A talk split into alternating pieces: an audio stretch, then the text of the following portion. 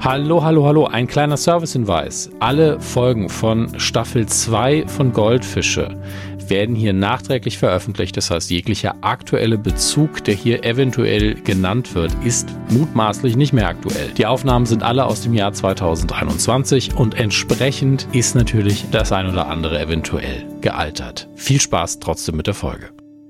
Fußball meine Damen und Herren, es geht endlich wieder, also es geht gar nicht über, um Fußball, also nur indirekt. Wie so oft, wenn wir hier in Goldfische Ted Lesser besprechen, geht es nur am Rande um Fußball. Für die Fußball-Facts ist allerdings ein Mann verantwortlich, der einzige, der von Fußball Ahnung hat im Hause Radio Nukular und das ist Christian Gürnt. Hallo Christian. Hallo Christian, hier ist Dominik.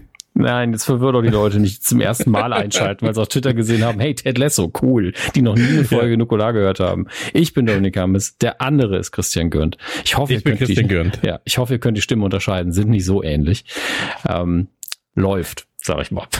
Das stimmt mit den Stimmen, ne? Da haben wir aber auch bei Nukular echt Glück, dass ja. jeder anders klingt bei uns. Also ich habe ich hab ab und zu schon mal Podcasts gehört, da klangen die Leute relativ ähnlich. Und ähm, da war es schwer, auch nach drei, vier Folgen zu folgen, quasi, wenn sie reden. Ähm, und hier ist es bei uns natürlich nicht so. Ne? Der eine hatte ja so eine, so eine gute Podcaster-Stimme. Das bist du. Ja, dann bin ich da mit meiner frech frivolen Stimme. Und dann hast du noch den Max, ne? Also du hast niemanden von uns gut nachgemacht. ähm. Also weder positiv noch negativ, also einfach voll daneben. Aber man muss dazu sagen, ähm, damals Werner, unser Tonmann auf Tour, hat irgendwann gesagt, dass du den Frequenzbereich bedienst, dass es ein Traum ist, dass du, dass du immer verständlich bist, weil du genau in der Frequenz liegst, wo man jemanden super verstehen kann. Ähm, und deswegen muss man dich eigentlich immer leiser regeln, anstatt lauter. Und dann schreist du auch noch. Ähm, von daher, eigentlich hast du eine super ähm, Stimme für alles, was Podcasten und aber auch Video, alles mit Ton angeht. Das ist eigentlich perfekt, weil du immer verstanden wirst ich glaube, ganz ehrlich, das war in sieben Jahren mit das Netteste, was mir gesagt wurde. Äh, und das ist nur in einem Patreon-Format. Also wirklich, also das möchte ich vielleicht auch mal rausklippen und dass wir das dann mal im Großpodcast einfach abspielen. Sowas wie, was Dominik letztens übrigens über Chris gesagt hat. Ähm, eine Sache möchte ich noch ganz kurz erwähnen. Und zwar, ich kriege das ja immer wieder mit, wenn Leute bei Patreon gehen oder kommen und so weiter und so fort. Und ähm, seitdem wir das hier mit den Goldfischis machen, zum einen sind ein paar Leute dazugekommen. Erstmal Gratulation äh, für diese Entscheidung. Vielen Dank. Ihr könnt die Sache natürlich weiterhin noch kostenlos hören, äh, so mhm. wie ein Großteil von euch das macht. Aber ist natürlich sehr, sehr gerne gesehen, wenn man da ein, zwei Euro im Monat reinwirft. Tut ja auch hoffentlich niemandem weh. Und wenn es doch weh tut, dann macht es bitte nicht. Das ist natürlich ja. auch ganz, ganz wichtig. Ähm, und es sind ganz, ganz viele Leute tatsächlich, die von zwei auf fünf Dollar hochplätschen. Ähm, das finde ich auch krass. Also auch dahingehend vielen, vielen Dank. Ähm, bedeutet uns wirklich viel, weil natürlich alles, was so äh, ich will jetzt sagen Kunst ist, aber Kunst ist es ja nicht, aber unter der Unterhaltung dient online wird ja erstmal als äh, kostenlos abgestempelt und ja. muss gratis sein. Deswegen ist es natürlich immer wieder ähm, schön zu sehen, dass Leute auch verstehen, dass da mehr Zeit reingeht ähm, und äh, auch ein bisschen Aufwand betrieben wird. Ähm, wir müssen uns aber zeitgleich noch sagen, äh, warum Dominik, und da äh, gucke ich natürlich zu dir, dass du das dann erklären kannst, mhm. ähm, wie ist es eigentlich? Weil eine Folge, die wir besprechen, also Folge 6 von Episode, äh, äh Episode 6 von Staffel 2, ist ja die erste Folge, die wir jetzt besprechen werden, die hätten wir ja eigentlich letzte Woche besprechen müssen. Richtig. Ähm, da war aber ein kleines Problem, denn ja, da war mein Umzug. Also deswegen war ich ja auch nicht bei Max, als er seinen Laden aufgemacht hat. Sonst wäre ich natürlich in der ersten Reihe gewesen und, und hätte da viel zu viel Geld gelassen und hätte alle um, nicht umarmt wegen Covid, aber ne, herzlich gegrüßt auf jeden Fall. Mhm. Ähm, aber genau an dem Tag, an dem Max seinen Laden aufgemacht hat, äh, bin ich umgezogen. Also am Tag vorher war ich, äh, habe ich, ähm, war ich mitten am Packen noch. Das ist ja auch das Lustige. Mhm. Da können wir direkt übergehen zu dem, was du auch noch erzählen wolltest. Ich war mitten am Packen, stehe in meinem Arbeitszimmer und dann war ich irgendwann so, hey, Moment mal. Ich kann doch beim Packen am Freitag einfach Ted Lasso gucken. Das ist doch auch in Ordnung. Ich habe dann das iPad äh, angeschmissen, habe Ted Lasso geguckt und währenddessen gepackt. Und am Samstag danach bin ich umgezogen, sondern danach war auch noch heiße Phase Umzug und wir haben immer noch nicht alle Kisten ausgepackt. Es sind noch nicht wirklich mhm. alle Möbel aufgebaut oder hier drüben. Es ist jetzt langsam, ist jeder Raum ist funktional mittlerweile, aber es sieht immer noch aus, ähm, also ich würde noch niemanden einladen. Es sei denn, die Person hilft mir beim Aufbau von irgendwas. Ja, die, die, die Folge 6 war ja bei mir auch eine, eine äh, Folge, die ein wenig ähm, kontrovers diskutiert wurde bei mir im Haushalt, denn ähm, ich wollte sie morgens gucken und plötzlich mhm. war der Fernseher kaputt. Ach ja, stimmt. Der, der Fernseher, Fernseher hat äh, seinen Geist aufgegeben und alles, was ich wollte, war ähm, eigentlich Ted Lasso gucken. Und ähm, dann war es so, dass ich halt aus dem Bild auch nicht mehr rauskam und das Einzige, was noch zu sehen war auf dem Bildschirm, war das Gesicht von Ted Lasso. So und alles um ihn herum war einfach komplett schwarz. Nur Ted Lassos Gesicht war noch auf dem Bildschirm zu sehen. Das ist doch auch schön. das ist ein Zeichen. Ja, lass das, das doch so. Ist ein Zeichen. ja, äh, also äh, besser wird das Programm nicht mehr. Ähm, nee. Und dann, dann habe ich mir einen neuen Fernseher geholt. Da hatte ich sehr viel Glück, das kann ich einmal sagen, weil ähm, normalerweise kostet er 3000 knapp. Mhm. Äh, war runtergesetzt auf 1999, äh, aber nur für zwei Tage. Und äh, ich tatsächlich innerhalb dieser zwei Tage habe ich ihn geholt und ich habe ihn abgeholt mit Rüdiger zusammen. Ja, viele von ihm, äh, viele von den Hörern könnten ihn kennen als äh, der ich fotografiere Chris Rath, nicht Rüdiger.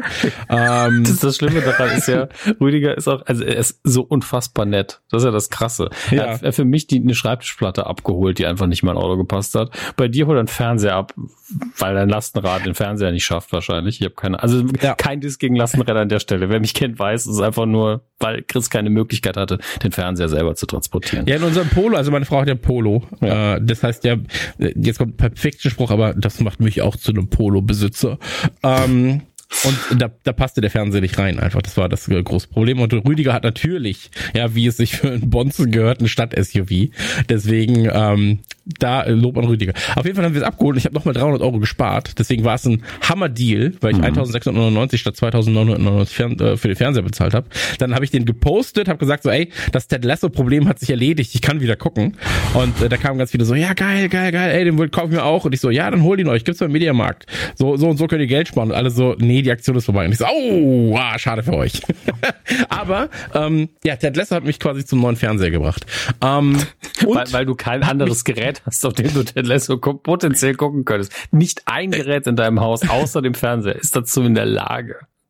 Absolut richtig, absolut. Der Ted Lasso muss ja, das ist ja das große Kino der Serien, deswegen muss man das ja genießen. Ähm, was aber auch passiert ist, ist, ich habe dich angerufen mitten im, nee, also müssen wir noch mal ganz kurz zurück. Ende der Folge, ich komplett verliebt, nee, zwischen den Folgen war's. Das war zwischen den Folgen. Es war zwischen 5 und 6. Es war nach Rainbow. war's, genau. Und ähm, da war es so, dass äh, ich mir dachte so, oh, jetzt habe ich aber was erfahren, was ich dem Dominik Hammers erzählen muss. Denn ähm, ich bin ja so verliebt in Higgins. Ja, wer ja. nicht. Und ähm, in, in seiner Familie, seine Frau. Und in der letzten Folge war es ja so, die hatten ja dieses unfassbar schöne Finale zu ähm, She's Like a Rainbow, der mittlerweile tausendmal ungefähr bei mir lief mhm. von äh, den Rolling Stones, was ja eher nach einem Beatles-Song tatsächlich klingt.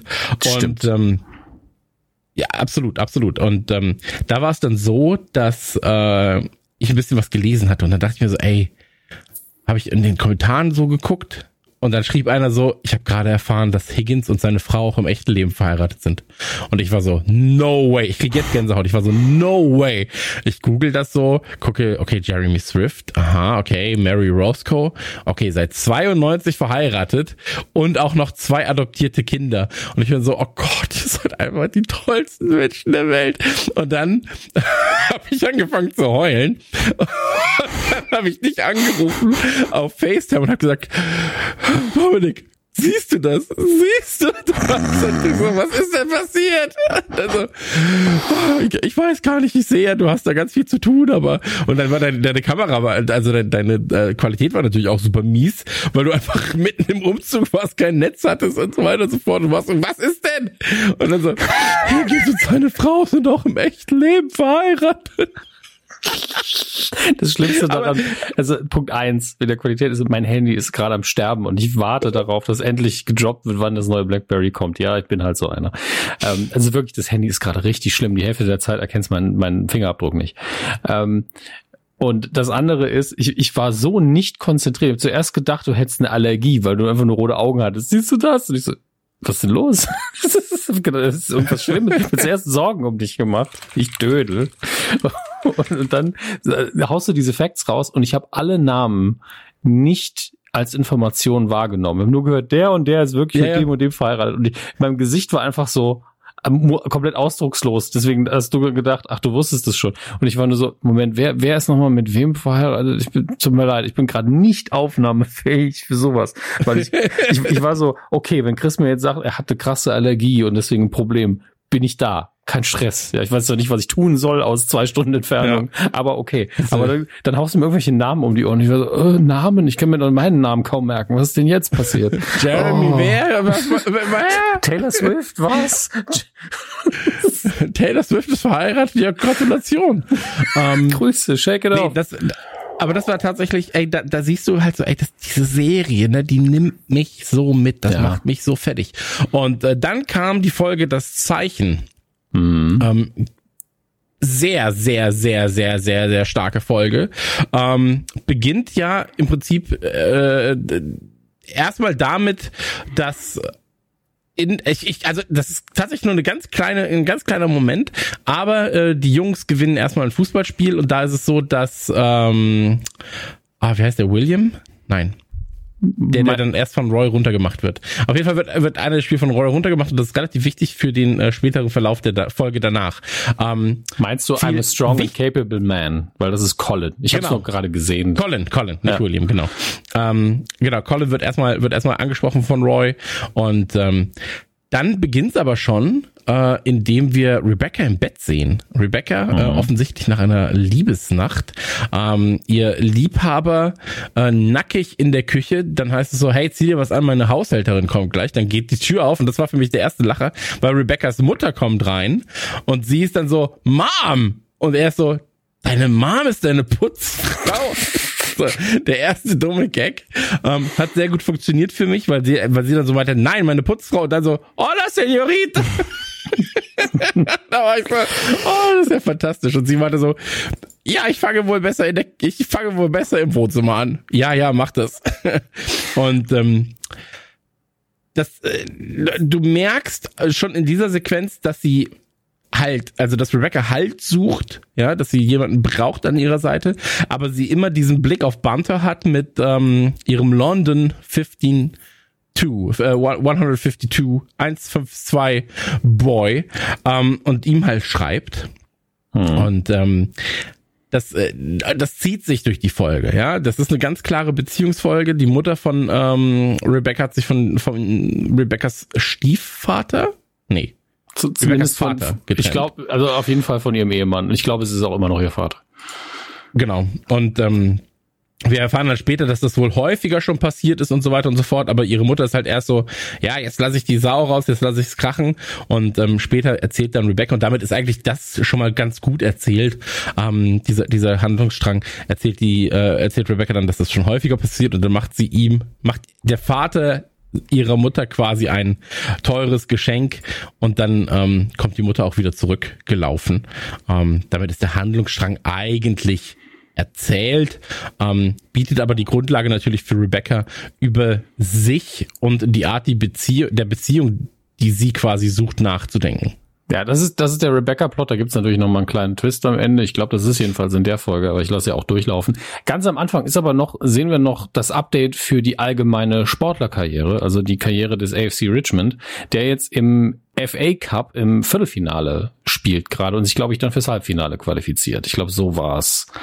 Ähm, ist, äh, genau, also sie qualifizieren sich für die nächste Runde, ja. wenn sie gewinnen und ähm, müssen gegen, ich glaube, Tottenham ran, oder? War es Tottenham? Ich glaube schon. Ich glaube auch. Äh, und äh, der FA Cup, Cup, der ist echt, ne? ja, ja, der FA, Cup, der, der, der FA Cup ist echt, ja. Man um, weiß ähm, es ja nicht. Der FA ne? Cup. Ne? Bitte? Man weiß es ja nicht als, als Fußball-Noob. Deswegen, also äh, ich glaube, es ist ja auch 99 Prozent von dem, was wir sehen, ist echt außer Richmond. Äh, genau, genau. Also manche Spieler nicht. Tatsächlich Klar. ist es so, dass bei Tottenham ähm, auch bekanntere Spieler dabei sind äh, in dem Tottenham-Team, das, das wir da sehen. Aber ähm, es sind nicht die Original Originalspieler, sondern es sind dann halt alte Tottenham-Spieler beispielsweise dabei, die dann mitspielen und so weiter. Ähm, und auch mal einfach Nachwuchsspieler. Ähm, das haben sie da schon ganz schön gelöst eigentlich. Und ähm, der FA Cup ist quasi der größte Pokalwettbewerb im englischen Fußball, mhm. äh, wird von der FA, also von der Football Association, ähm, durchgeführt und von der Premier League. Also die Premier League ähm, wird von der Football Association ausgeführt und äh, die führen quasi auch den FA Cup aus und ähm, ist der älteste Fußballwettbewerb der Welt, tatsächlich, ich glaube 1870 rum äh, das erste Mal ausgetragen und ähm, ja, genau. Und er ist echt. Und der ist echt, ja, genau. Also 100, 124 Mannschaften spiel, äh, äh, nehmen quasi teil.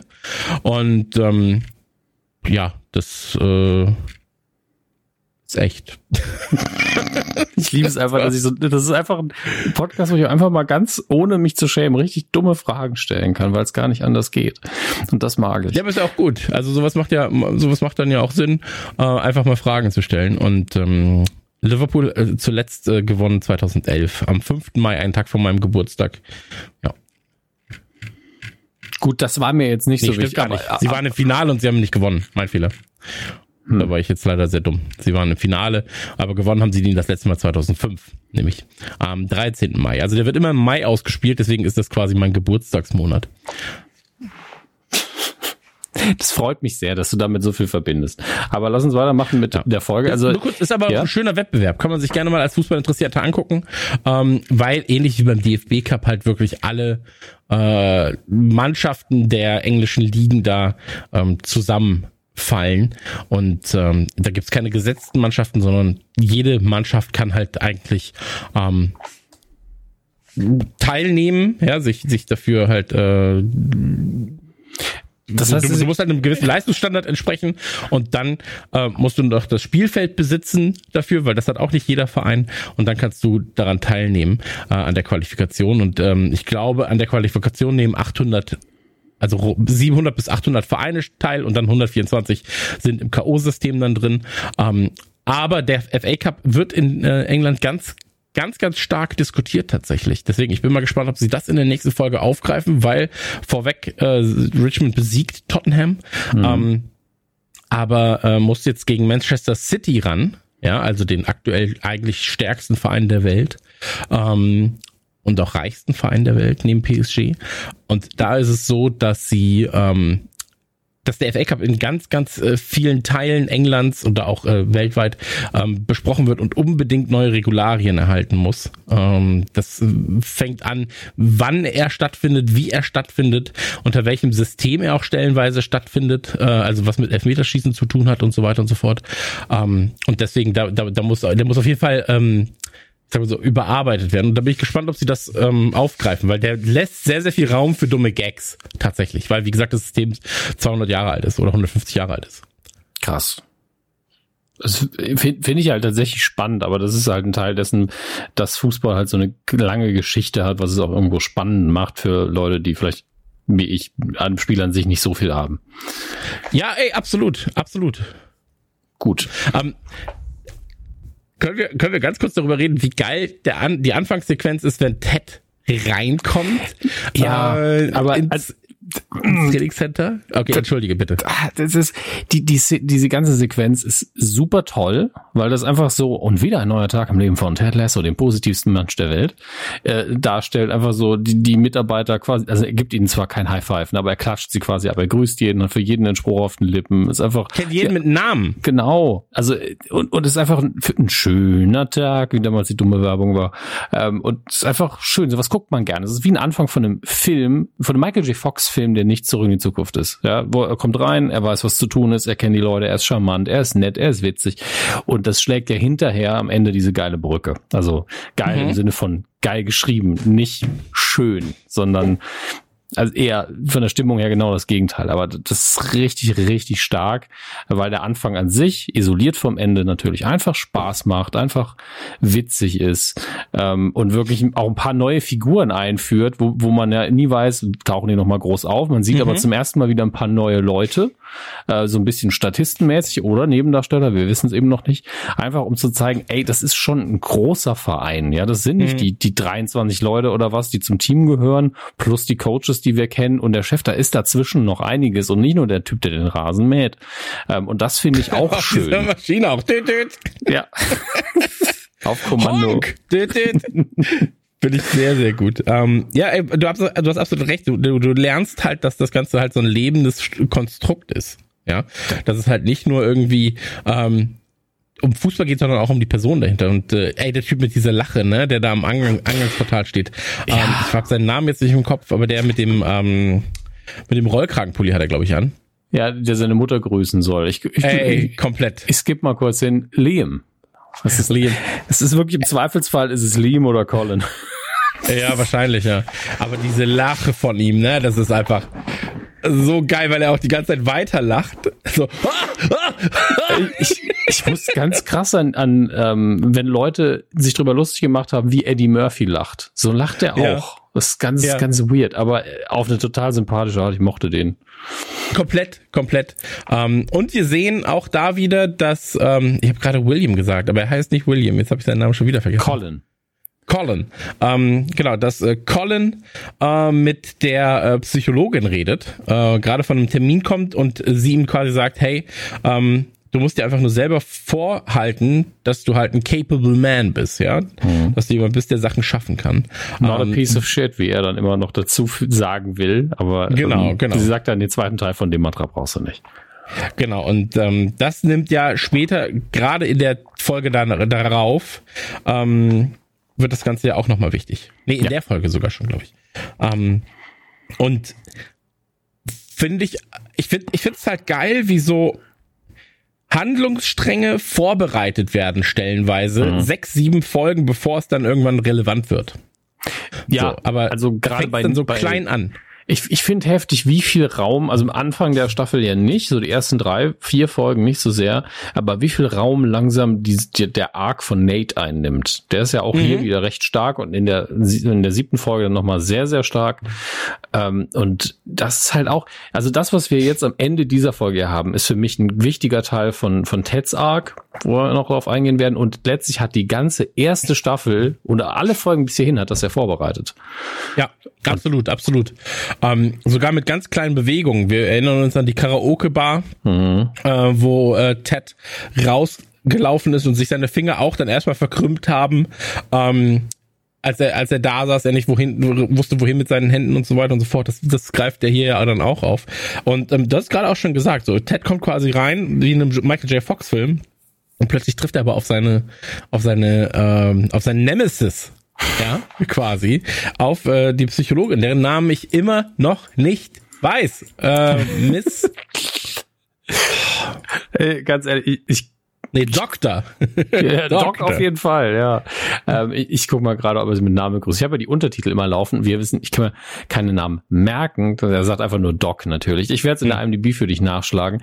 Ähm, aber das hatte ich in der letzten Folge, glaube ich, vergessen. Da hatten wir noch gelobt, wie viele Witze Ted rausgehauen hat, als äh, vorm Spiel sie ihn abgepasst hat und hat dann äh, kurz gefragt, hey, wie geht's denn so? Und er hat diese ganzen Witze gemacht, von wegen Doc, mhm. Decke, Boden, bla. Und das war ja komplett überkompensiert, ist mir danach aufgefallen ist einfach so, ja, ich kompensiere die Situation, in der ich gerade nicht sein will, nämlich mit einer Therapeutin reden, damit, indem ich unfassbar viele Witze mache. Also wirklich auch für meine ja, Verhältnisse halt, viel zu viel. Das, das, merkt man oft bei Kids. Mhm. Äh, wenn, wenn sich Kinder unwohl fühlen, dann verfallen sie in so eine Art, ich muss jetzt der Klassenclown sein, Ding. Und ähm, wenn, wenn du sie quasi in neue Situationen schmeißt, dann sind sie halt mhm. sehr, sehr schüchtern stellenweise. Und wenn sie dann da rausgerissen sein müssen aus diesem Ich halte mich jetzt zurück, dann werden sie oftmals so ein bisschen ähm, ja, kindisch, klar. Aber äh, auffällig, dass sie sich dann nicht mehr so artikulieren, wie sie es normalerweise machen würden. Und so mhm. weiter und so fort. Und ähm, das finde ich, äh, stellt äh, Ted hier auch dann immer wieder unter Beweis. Ja, sobald er auf diese Psychologin trifft, ist er quasi mehr er, glaube ich tatsächlich, aber nicht mehr nur das, was er gerne sein will, quasi dieser eloquente, witzige, charmante Typ, sondern er wird dann halt jedes Mal immer so ein bisschen verletzlicher. So, weil, weil er halt, ähm, und das, da kommen wir dann in der Folge darauf äh, noch zu sprechen, ähm, weil er sie eigentlich braucht. Ja, und das weiß er, glaube ich, auch ganz tief im Inneren, dass er sie braucht.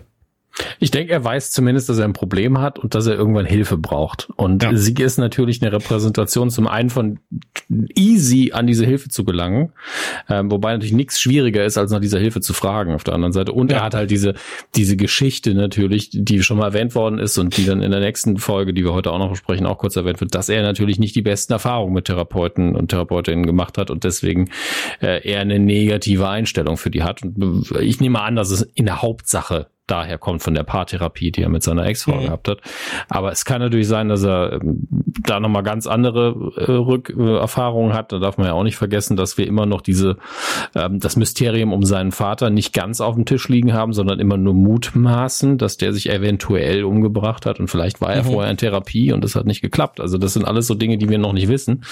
Ähm, und wo es jetzt ganz langsam Stück für Stück vorwärts geht und das finde ich halt also man muss, glaube ich, als Autor, wenn man diese Serie schreibt, unfassbar viel Geduld mit sich selbst haben und sagen, ich würde das jetzt gern alles auf den Tisch, aber ich kann noch ja. nicht. Ich kann noch nicht. Ich muss, muss es ganz bewusst Stück, Stück für Stück ganz strukturiert machen. Es sind zu viele Figuren, zu viele Storylines, weil es ist wirklich, äh, es fällt mir immer wieder auf, wie jede Szene so richtig voll ist Mhm. Ähm, und das, obwohl es, man kann es halt mit einem wachen Auge gucken und dann ist man immer noch gut unterhalten. Ich gucke ja jede Folge mindestens zwei, drei Mal.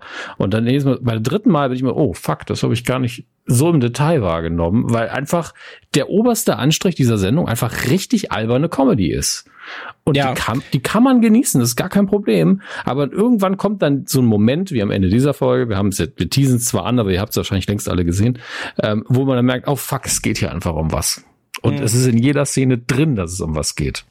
Weißt du, woran du das auch merkst? Wenn sich, kannst du hinspulen, so ungefähr 3,40 ist das, mhm. ähm, da verabschiedet sich Ted quasi von der Psychologin, mhm. geht ein Stück weiter, trifft Keely und Roy, die zusammenhängen, was ja zu einem Problem wird in der darauffolgenden Folge. Dass sie halt immer zusammenhängen, also ein ja. Problem für Keely. Und ähm, auch hier natürlich wieder ein bisschen vorbereitet. Bewusst oder unbewusst, ich glaube eher bewusst vorbereitet. Ja, definitiv. Ähm, aber äh, das sind halt diese kleinen Momente, wo ich sage, das wird immer und immer wieder geil angeteased und das macht so viel Spaß, dann auch wirklich so zu schauen, wie das Ganze funktioniert, wie sich diese Teile zusammenschließen, auch als Ganzes. Ähm, aber was wir auch sagen können, weder in dieser noch in der anderen Folge da, äh, darauf wird noch erwähnt, dass Banter oder Banter, ähm, warum sie jetzt oder wie das dazu kam, dass sie tatsächlich dann zum Sponsoren wurden. Ähm, ich glaube, das werden sie jetzt auch mittlerweile dann nicht mehr machen. Also jetzt mittlerweile nee. ist dann auch einfach zu spät. Nee, also es kann sein, dass der Sponsor nochmal reinkommt, also nochmal eine größere Rolle einnimmt und dann kann es halt sein, dass die in einem Nebensatz sowas sagen, wie wir haben euch damals den Arsch gerettet, als die euch gedroppt haben oder sowas. Aber ich glaube, ähm, einfach nur ums zu erklären, wird es nicht mehr passieren. Genau, also ähm, ich glaube, das war auch einfach vor allem für den Arc wichtig, dass dieses Ding halt im Verein benutzt werden muss. Mhm. Ähm, wo wir dann am Ende dieser Folge erfahren, warum. Ähm, aber ansonsten äh, klassische, äh, klassische, pff, wie soll ich sagen, äh, ein klassischer Ted Lasso-Start eigentlich, ne? Also du hast erstmal wieder so ein äh, Typical Day in the Office und dann quasi direkt die äh, Diamond Dogs, die zusammengerufen werden. Und da habe ich mich ja bepisst vor Lachen, als Higgins an diesem Fenster steht, ne? Ey, wirklich, ich liebe Higgins. Und wenn er an diesem Fenster steht und später auch rein will und Nate sagt so, ja, man kann doch einfach durch die und der versucht immer noch durch dieses Fenster zu gehen. Und Nate so, ja, aber warum gehst du nicht durch die Tür? Der, der kann doch hinten und und so, ja, du musst den Arm und das Bein nochmal hier und dann, oh. Und dann bleibt er aber doch witzig. am Ende einfach stehen, das liebe ich. Ja, ja, genau. Und der bleibt einfach am Ende stehen. Weil als Higgins auch einfach wie er auftaucht. Weißt du, woran mich das erinnert hat? An so ähm, Handpuppen. Die dann so ja. aus dem Nichts kommen, so, hallo. Und sich so ins Fenster hängen. So ein bisschen, so ein genau. bisschen Alf, geh in die Küche und dann ist er in der Küche und irgendwann machen sie die, die Durchreiche auf und er ist die genau. ganze Zeit da und man merkt halt richtig, ja, okay, ist halt eine Handpuppe, weil er redet und er hat eine Hand, mit der er ständig auf den Tresen haut, ansonsten keine Action. Äh, das stimmt. Aber ähm, das ist auch wieder so eine Sache, die vermutlich in den nächsten Folgen wieder relevant sein wird an irgendeinem Punkt. Also muss in meinen Augen aus Respekt vor der Figur und aus Respekt vor Higgins innerhalb der Welt der, der Serie, weil ähm, er sagte, are you again in floating office mode? Also er hat wieder kein Büro, obwohl er vorher sich mit Nates eins geteilt hat. Wir wissen A nicht, warum das nicht mehr so ist. Und mhm. B ist das einfach einer der, der hat einen der höchsten Jobs in, in diesem Verein und hat kein Büro. Was ist das denn für ein Quatsch? Da ja, muss ja, ja irgendwann mal einer auf den Tisch hauen und sagen, äh, können wir bitte, keine Ahnung, was anbauen für den Mann? Das ist doch einfach nicht richtig. Mhm, absolut. Hm. Komisch. Also ich bin gespannt, was mit dieser Kleinigkeit noch passiert. Weil im Moment ist Higgins ja auf so einer Position. Am Anfang wusste man nicht so genau, was man von ihm halten soll, außer er ist ein bisschen weird und aber ganz witzig. Und jetzt ist es so, als Zuschauer liebt man ihn komplett. Alle im Verein mögen ihn. Er ist kompetent. Er ist äh, also nur positive Dinge. Und ich will auch nicht, dass sich das ändert. Aber die Frage ist halt gerade, warum ist, also er hat, glaube ich, ein Problem, dafür einzustehen, was, äh, was worauf er eigentlich ein Recht hat innerhalb dieses mhm. Vereins. Und ich glaube, da muss man vielleicht mal noch mal ran. Ähm, Ansonsten hat Higgins halt gerade kein Konflikt und kein Dramapotenzial. Das ist alles, was ich sage. Ja, in der Folge hatte er es ja schon kurz mit Beard. Ne? Ja, aber, aber das ist ja auch das Krasse. Er hat, ähm, da können, können wir sehr gerne jetzt drauf eingehen, weil ich das sehr, sehr ja. gut fand auch. Ähm, aber das Dramapotenzial von ihm kommt daher, dass er so ein, in Anführungsstrichen, guter Mensch ist oder guter Freund sein möchte, mhm. dass er sich mehr einbringt und ein größeres Risiko eingeht, als allgemein akzeptiert notwendig ist. Mhm. Ähm, aber erzähl du das gerne, ich habe gerade so viel geredet. Genau, also Grundsituation ist die, ähm, Higgins oder, oder Beard ist mit seiner äh, Frau, Freundin wieder zusammen, äh, mit seiner Freundin wieder zusammen und ähm, ist müde und, und die streiten sich stellenweise und sie tut ihm irgendwie dann auch manchmal nicht gut und so weiter und so fort. Und ähm, Higgins merkt das und wir haben ja in der Folge davor, und deswegen war die Folge davor halt auch so aufbauend gut, ähm, weil in der Folge davor haben wir erfahren, so, hey, Higgins ist jetzt so lange mit seiner Frau zusammen, ich, ich glaube in der in der Serie quasi 25 Jahre, mhm. ähm, haben sich, haben ihn da kennengelernt, äh, haben sich kennengelernt bei einem Konzert, wo er der Punk war, beim Pogo sich verletzt hat, irgendwie, nee, in der Kneipe war mit hochgepunkten Haaren oder sowas, sagte er. Ähm, und sie war eh, sie war eben die, die ihm das Handtuch äh, gereicht hat, um sich dann zu waschen oder so. Keine Ahnung, ich habe die Geschichte auch nicht mehr 100% im Kopf. Ähm, auf jeden Fall, äh, so, er glaubt zu verstehen, wie eine Beziehung funktionieren kann, oder es scheint ja auch ganz gut zu funktionieren. Und ähm, deswegen will er Beard quasi davor schützen, weil er glaubt, dass seine Freundin Beard eben nicht gut tut und ähm, ihn halt auch stellenweise beabsichtigt, schräglich unbeabsichtigt quält mit Informationen, die Beard gar nicht braucht. Ja, das hatten wir auch schon ein, zwei Mal in den Folgen davor. Hier in der Folge wird es, glaube ich, dann ein bisschen präsent, ähm, als sie ihn facetimet und dann sagt, ja, ich treffe mich jetzt übrigens mit Luca. So, und dann so, wer, wer ist Luca? Ach, Luca ist nur ein äh, Modelfreund von mir oder sowas. Okay, tschüss. so, ich muss jetzt weiter. Ja, okay, tschüss. Ähm, und ruft ihn quasi nur an, um ihm das mitzuteilen. Mhm. Biert, der natürlich dann da sitzt und ist so, hm, ja, okay, dann danke für die Information. Ähm, aufgelöst wird das Ganze dann, dass sie, also er, Higgins hat wirklich ein Problem damit, weil er Beard als Freund oder als Person sehr schätzt, gerne mit ihm darüber reden möchte, ähm, aber alle anderen ihm davon abraten. Also Lasso rät ihm ab, Nate rät ihm ab, äh, also die Diamond Dogs raten ihm ab. Ähm, Rebecca rät ihm davon ab. Und ich glaube, auch Keely rät ihm davon ab. Bin ich mir jetzt nicht mehr hundertprozentig sicher. Alle, und, ähm, alle sagen das. Es ist wirklich durch die Bank. Von, von genau. Ted bis Rebecca sagt jeder, nee, man mischt sich nicht ein. Jeder hat auch noch irgendwie eine persönliche Anekdote, äh, Anekdote, sehr gut, Anekdote, ja. ähm, dazu, dass das äh, wirklich auch diese Freundschaften immer nur belastet hat und äh, die Stimmt, sollen das. Bei Rebecca war es das mit dem Vater, wo, wo, wo sich die Mutter das erste Mal getrennt hat und sie gesagt mhm. hat, ja, Gott sei Dank hast du dich getrennt und dann sind sie direkt zusammengekommen. Und ähm, ihre Mutter hat natürlich dem Vater erzählt, hey, Rebecca will gar nicht, dass wir zusammenkommen. Ähm, bei Ted war es irgendwie dann ein Freund von ihm aus dem College und so weiter. Ähm, jeder hat quasi diese persönliche Anekdote, die er da mitbringt. Und ähm, dennoch muss man sagen, Higgins, äh, und das finde ich eigentlich ganz schön, weil in den ersten Folgen war Higgins ja wirklich so ein Charakter, der so ein bisschen Gollum-esque immer hinter Rebecca hergelaufen ist. Mhm. Und so gesagt hat, ja, ja, my lady, ja, ja. So. Ähm, und mittlerweile steht er da auch für sich ein das finde ich sehr schön und er versucht irgendwie, ähm, er entwickelt ein Rückgrat, auch im Job. So, ich glaube, in der Familie hat er das, mhm. ähm, aber im Job eben auch. Und ähm, sucht dann das Gespräch mit Beard und sagt ihm so, ey, das ist einfach nur freundschaftlich, ich möchte einfach nur, dass du weißt, dass ich mir Sorgen mache. Und ähm, ich finde das, hm? das ist so gut geschrieben, was er da buchstäblich sagt. Du bist ein großartiger Mann. Ich möchte dich nur eins fragen: Macht sie dich besser oder schlechter? So nach dem Motto. Ja, genau. Jetzt grob übersetzt. Ähm, und das ist so respektvoll und so auf Punkt. Und, es, und er sagt halt wirklich nur als Frage: Denk mal drüber nach, ob es eigentlich nur geht's dir mit ihr besser oder schlechter. Mhm. Weil du damit nicht in Frage stellst, sag mal, liebst du sie überhaupt? Oder liebt sie dich? Weil das stellst du nicht in Frage, weil du das von außen auch überhaupt nicht bewerten kannst und das ist auch nicht respektvoll. Aber wenn du einfach fragst, sag mal, geht's dir eigentlich mit ihr besser oder schlechter? Und das kannst du ja auch erweitern. Geht's ihr eigentlich besser oder schlechter? Mhm. Funktioniert diese Beziehung? Ist sie, ist diese Beziehung gut für euch? Damit verurteilst du ja niemanden. Du ja, fragst klar, du, einfach nur. Fragst erstmal. Ja, du fragst einfach nur, sag mal, ist das eine sinnvolle Sache, die ihr da tut, oder macht ihr euch kaputt dadurch, dass ihr zusammen sein wollt? Und ich glaube, jeder älter als 20 war mal in einer Beziehung, die nicht gut für einen oder beide war. Ja, und das ist wirklich eine schwierige Sache, wenn man da als Bekannter oder Freund da steht und man sieht das sofort von außen, dass hier ein Problem vorliegt, weil ja, das von außen immer viel leichter ist. Ähm, und sagt man was, wie sagt man das? Und meistens ist es so, dass die Leute dann sagen, ah, lass die das beide irgendwie zu, entweder das klappt oder das klappt nicht, lass die das durchleiten.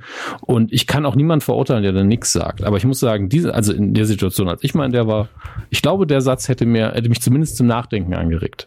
Ohne, ja, vor allem dass ist es ja auch, sauer geworden wäre man, man, man muss ja auch dazu sagen, das ist ja kein, ähm, ist ja nicht bösartig, ja. Überhaupt nicht. Also äh, wenn wenn ich jetzt mal zum Beispiel mit meinem besten, es kommt immer drauf an, welche Beziehung hast du zu der Person, ja. ja. Und ähm, wenn ich jetzt einfach zu irgendjemandem gehe, so den ich kaum kenne und sag so, ey, ist das, was ihr hier macht, eigentlich cool, so, ähm, da habe ich nicht das Recht zu. So. Und da, mhm. da, da sind wir auch nicht auf einer Ebene, ähm, ich mit den Personen, dass die darüber nachdenken werden. Die werden halt sagen, was bist du für ein Spinner? Hau ab. ähm, aber wenn es jetzt Olli wäre zum Beispiel, ja, bester Freund, kennen uns seit ein, mhm. zwei Tagen und ähm, hab ihn da auch schon oft irgendwie mal mit mit ähm, der Damenwelt gesehen, er mich auch so ähm, den Umgang, wie man sich dann auch gegebenenfalls selbst verändert, ob man sich verändert und so weiter und so fort. Ähm, das ist dann halt bei bei solchen Freunden, ne, also wenn du wirklich sagst, so da gibt's aber wirklich vielleicht einen im Leben oder zwei, drei vielleicht so, ähm, dass man da einfach mal das muss auch gar kein großes Gespräch sein, sondern einfach nur so, ey, geht's euch da eigentlich gerade gut? So, oder ist das, und dann sagt dir jemand so, ey, ja klar, alles, alles gerade in Ordnung, und dann ist das Thema gegessen. Ja, aber einfach nur zeigen, so, du kümmerst dich darum, oder dir geht's eben, dir ist es wichtig, dass es der Person gut geht. So. Hm. Und ich glaube, das ist halt schon ein ganz gutes Zeichen, wenn dir, ähm, Freunde auch sowas äh, sagen können. Ja, also ähm, wenn du keine Angst haben musst, dass dich die Person dann aus deinem Leben streicht, nur weil du vielleicht zu ehrlich warst. So. Ja, vor, vor allen Dingen, es ist, also der Ton macht da wirklich extrem die Musik. Natürlich, wer es, wer es sagt auch. Ähm, aber auch die Situation ist hier, also wenn man jünger ist, ne, sagen wir mal, es wären jetzt irgendwie alle noch Anfang Uni oder Ende Schulzeit so rum, so 19, 18, dann hat man immer sofort und davor noch so einen Konkurrenzgedanken, weil denkt, wieso willst du die haben oder was? Ja, mhm. das kommt da sehr schnell. Aber hier weiß jeder, Higgins wird sich nicht an die Freundin von, von Bier dran machen. Ja, klar. Ne? Und, und das ist alles, ist alles weg. Da muss man sich überhaupt keine Gedanken drum machen. Und es ist wirklich nur dieses, ey, ich möchte nur, dass es dir gut geht. Hm. Punkt. Und es geht auch nicht darum, dass es ihr schlecht geht. Also es ist einfach nur ein Wunsch, dass er das vielleicht mal in Perspektive setzt. Weil, und ich sage das jetzt einfach nur für alle, die die Folge gesehen haben und es hat euch irgendwie berührt, aber ihr, ihr könnt es nicht so ganz in Worte fassen. Nicht jede Beziehung, auch wenn beide zusammen sein wollen, funktioniert und ist gut für beide. Das ist einfach so. Das ist ja absolut tragisch. Absolut. Das fühlt sich scheiße an. Und manchmal muss man den Weg gehen und muss wirklich alles probieren und gucken, ob es vielleicht doch klappt, bevor man irgendjemandem mal richtig offensiv wehtut. Ähm, um, um das zu lernen, so ging es mir jedenfalls, weil ich am Schluss gesagt habe, nee, also ich habe jetzt wirklich alles, also ich war extrem geduldig, ich habe versucht an mir zu arbeiten, Jahre danach merkt man natürlich auch, was für Fehler man selber noch gemacht hat, das ist auch normal, ähm, weil man halt eine andere Person geworden ist irgendwann, aber äh, irgendwann muss man halt einfach sagen, ey, also vielleicht liegt es an der Zeit, vielleicht sind wir noch nicht so weit, aber wir funktionieren gerade überhaupt nicht, das muss man halt manchmal einfach akzeptieren und dann ist auch manchmal keiner schuld. Ja, absolut, also dann, dann ist es halt einfach ein sich auseinanderleben, ähm, das kann, das kann durchaus auch mal passieren in der Beziehung. Aber ähm, deswegen, also, aber da die, dieses Beard-Ding, Beard-Thema ist eigentlich, oder das Higgins-Beard-Thema ist damit eigentlich schon ganz gut beschrieben, ja. glaube ich. Ähm, am Ende der Folge ist es immer noch so, Beard und seine Freundin sind zusammen, ähm, gehen dann gehen dann heim und ähm, das Gespräch fand Entschuldigung Ich hab was im Hals. das Gespräch fand aber statt und war, glaube ich, ähm, vor allem für, ähm, für Higgins eine Entlastung, eine mentale, weil er das unbedingt ja. loswerden wollte. Und ich glaube aber, dass es Beard auch gut getan hat, ähm, mal eine Perspektive zu hören. Sie umarmen sich ja auch noch und sagen so, ey, danke, ich weiß es sehr zu schätzen. Und mhm. äh, wir reden jetzt erstmal nicht mehr drüber. So, ja, vor allen Dingen, ich glaube, der weiß ja auch, was für einen sozialen Druck äh, Higgins durchbrochen hat, um das zu tun. Und deswegen weiß er auch, okay, es ist ihm anscheinend so wichtig und es scheint so offensichtlich zu sein, mhm dass er sich da an mich gewandt hat und die Art und Weise, Weise halt definitiv zu schätzen. Und wir kriegen als Zuschauer ja auch komplett kommuniziert, dass mit dieser Beziehung irgendwas nicht stimmt. Sehen wir mal völlig davon ab, dass, es so ein On-Off-Ding ist, wo er aber sehr emotional ist und sie immer wirkt, also uns dargestellt wird. Wir sehen die andere Seite ja nicht. Ähm, wie jemand, die ähm, der nicht alles, also sie ist wirklich ganz für Ted Lasso verhält es schon sehr zweidimensional. Man hat leicht das Gefühl, dass die so ein bisschen Larifari, oberflächlich und mal heute Hü, morgen hot ist und äh, dann auch gleichzeitig ihn so ein bisschen ändern will. Hier tragt doch diesen scheiß hässlichen Hut, das finde ich total toll. Ich bin so, ähm, mhm. Naja, okay, das kann auch quirky sein, aber man ist sehr schnell versucht, sie so abzuurteilen, als sie ist das Problem. Wahrscheinlich ist das Quatsch, aber es wirkt auch für uns nicht wie eine super Beziehung, sondern wie ein Riesenproblem ähm, dass er mindestens so viel Negatives wie Positives daraus zieht. Ja, absolut, bin ich komplett zu 100% bei dir. Ähm, so, was, was haben wir noch nicht äh, besprochen? Nate ist die ganze Zeit böse zu Colin, ja, aber ich glaube, das findet seinen Höhepunkt erst in der nächsten Folge. Ah, genau. es gibt noch ein, ein, ein also Detail. Nur kurz den, den Nate Arc ja. können wir hier mal ganz kurz aufbrechen, weil ähm, du merkst immer mehr, dass äh, Nate sich in seiner Diamond Dogs Alpha-Tier Situation, ähm, die er jetzt gerade für sich zumindest empfindet, ähm, und den Druck, den er zu Hause hat. Das heißt also von seinem Dad geliebt werden wollen, so von seiner Mama. Seine Mama liebt ihn, sein Dad liebt ihn auch. Da bin ich mir hundertprozentig sicher, aber er zeigt es halt einfach nicht so richtig, ähm, dass er stolz auf ihn ist. Und er will halt einfach Respekt von seinen Eltern haben. Mhm. Und ähm, das ist so ein bisschen so nach oben kuschen, nach unten treten. Ja, ja sehr. sehr. Ähm, man merkt aber, und das ist ganz, ganz wichtig, ähm, weil eigentlich wird der Nate-Charakter ja in der ersten, er ist eigentlich die erste Person, die aufgebaut wird, neben Lasso und Beard, so, weil ähm, du hast diese wundervolle Sequenz, in der, äh, in der Ted Lasso das erste Mal den Rasen betritt und das erste, was passiert, ist, dass Nate kommt und ihn anschnauzt. So, ja. ja bis er dann erfährt, wer eigentlich Ted Lasso ist. So, ähm, aber und erstmal dann, dann ist buckelt so, er auch direkt wieder. Ne? Also das ist ja, ja das genau. nach nach äh, unten treten, nach oben buckeln. Äh, das ist ja normal bei ihm, das ist ja Standard. Gleichzeitig früher hatte er niemanden, nach dem er treten konnte, weil er überhaupt unter ihm gab's nichts mehr. Mhm. Ähm, und er hat nur gebuckelt und ist dann halt Stück für Stück weiter nach oben gekommen, weil er ja Ahnung hat und Passion und, und wirklich. Er liebt den Verein. Also du merkst halt, dass er Verein, Verein liebt. Der weiß ja auch alles über den, über Richmond. So, ja, auch, also, und er hat auch Ahnung von Fußball, das muss absolut. man auch sagen. Also so kommuniziert zumindest die Serie für uns. Ähm, und er ist schon in dem richtigen Job. Ja, er ist da richtig gesetzt, aber charaktertechnisch hat er halt echte Probleme mit diesem Aufstieg klarzukommen und jetzt auf einmal sind eben Leute unter ihm und dadurch, dass er eine Trainerfunktion hat, indirekt auch die Spieler. Absolut, ja.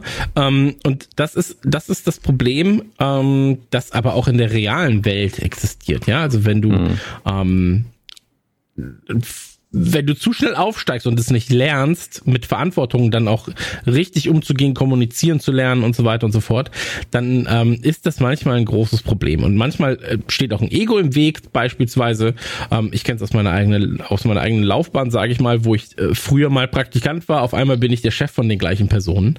Ähm, mhm. das, das kann zu Problemen führen. Ja, natürlich. Ich meine, das ist ja, und zwar, und zwar beidseitig. Das ist keine einfache Situation für irgendwen. Es ist viel leichter, wenn jemand komplett Neues und für dich Fremdes auf einmal dein Vorgesetzter ist. Genau. Als, als, als jemand, jemand irgendwann mal, der irgendwann mal der Praktikant für dich war. So, ne? ja. Ne? Und dann merkst du halt so, okay, ich bin 15 Jahre älter und irgendwie die Person ist viel, viel schneller und erfolgreicher geworden, als, als ich es quasi im gleichen Sektor bin. Ähm, das passiert, ja, mhm. aber am Ende sind das halt Konfliktsituationen, denen man dann halt gegebenenfalls, ähm, wo du lernen musst, mit umzugehen. So. Und ja. ähm, was man auch sagen muss, ich glaube, dass die, die Rolle von Nate wäre so viel einfacher, wenn er quasi, also die Position von Nate, die er da begleitet, bekleidet, ähm, wäre einfacher, würde er nicht mh, denken, er stünde quasi mit den anderen Coaches auf einer, auf einer Ebene. Ja, sondern wenn er quasi nur der zuarbeitende Coach wäre, der aber halt auf dem Feld aktiv nichts beiträgt, ähm, dann wäre das, glaube ich, einfacher. So. Und ja. diese Rolle, die er jetzt gerade inhat, die ist für, für Nate, glaube ich, schwer zu erfassen.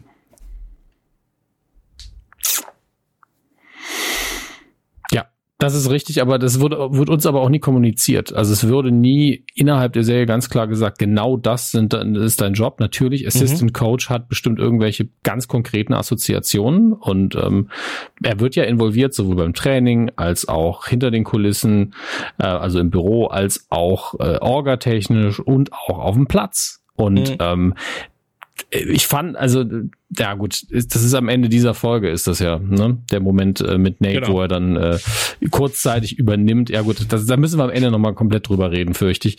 Aber da ist dann auch die Frage der, der konkreten Hierarchie eine Sache, die anscheinend nicht geklärt ist, mhm, was mich genau. überrascht. Das mag rein dramaturgische Gründe haben, dass man dieses Chaos hier einfach äh, gestiftet hat und gesagt hat, wir brauchen das, um diesen Moment zu haben.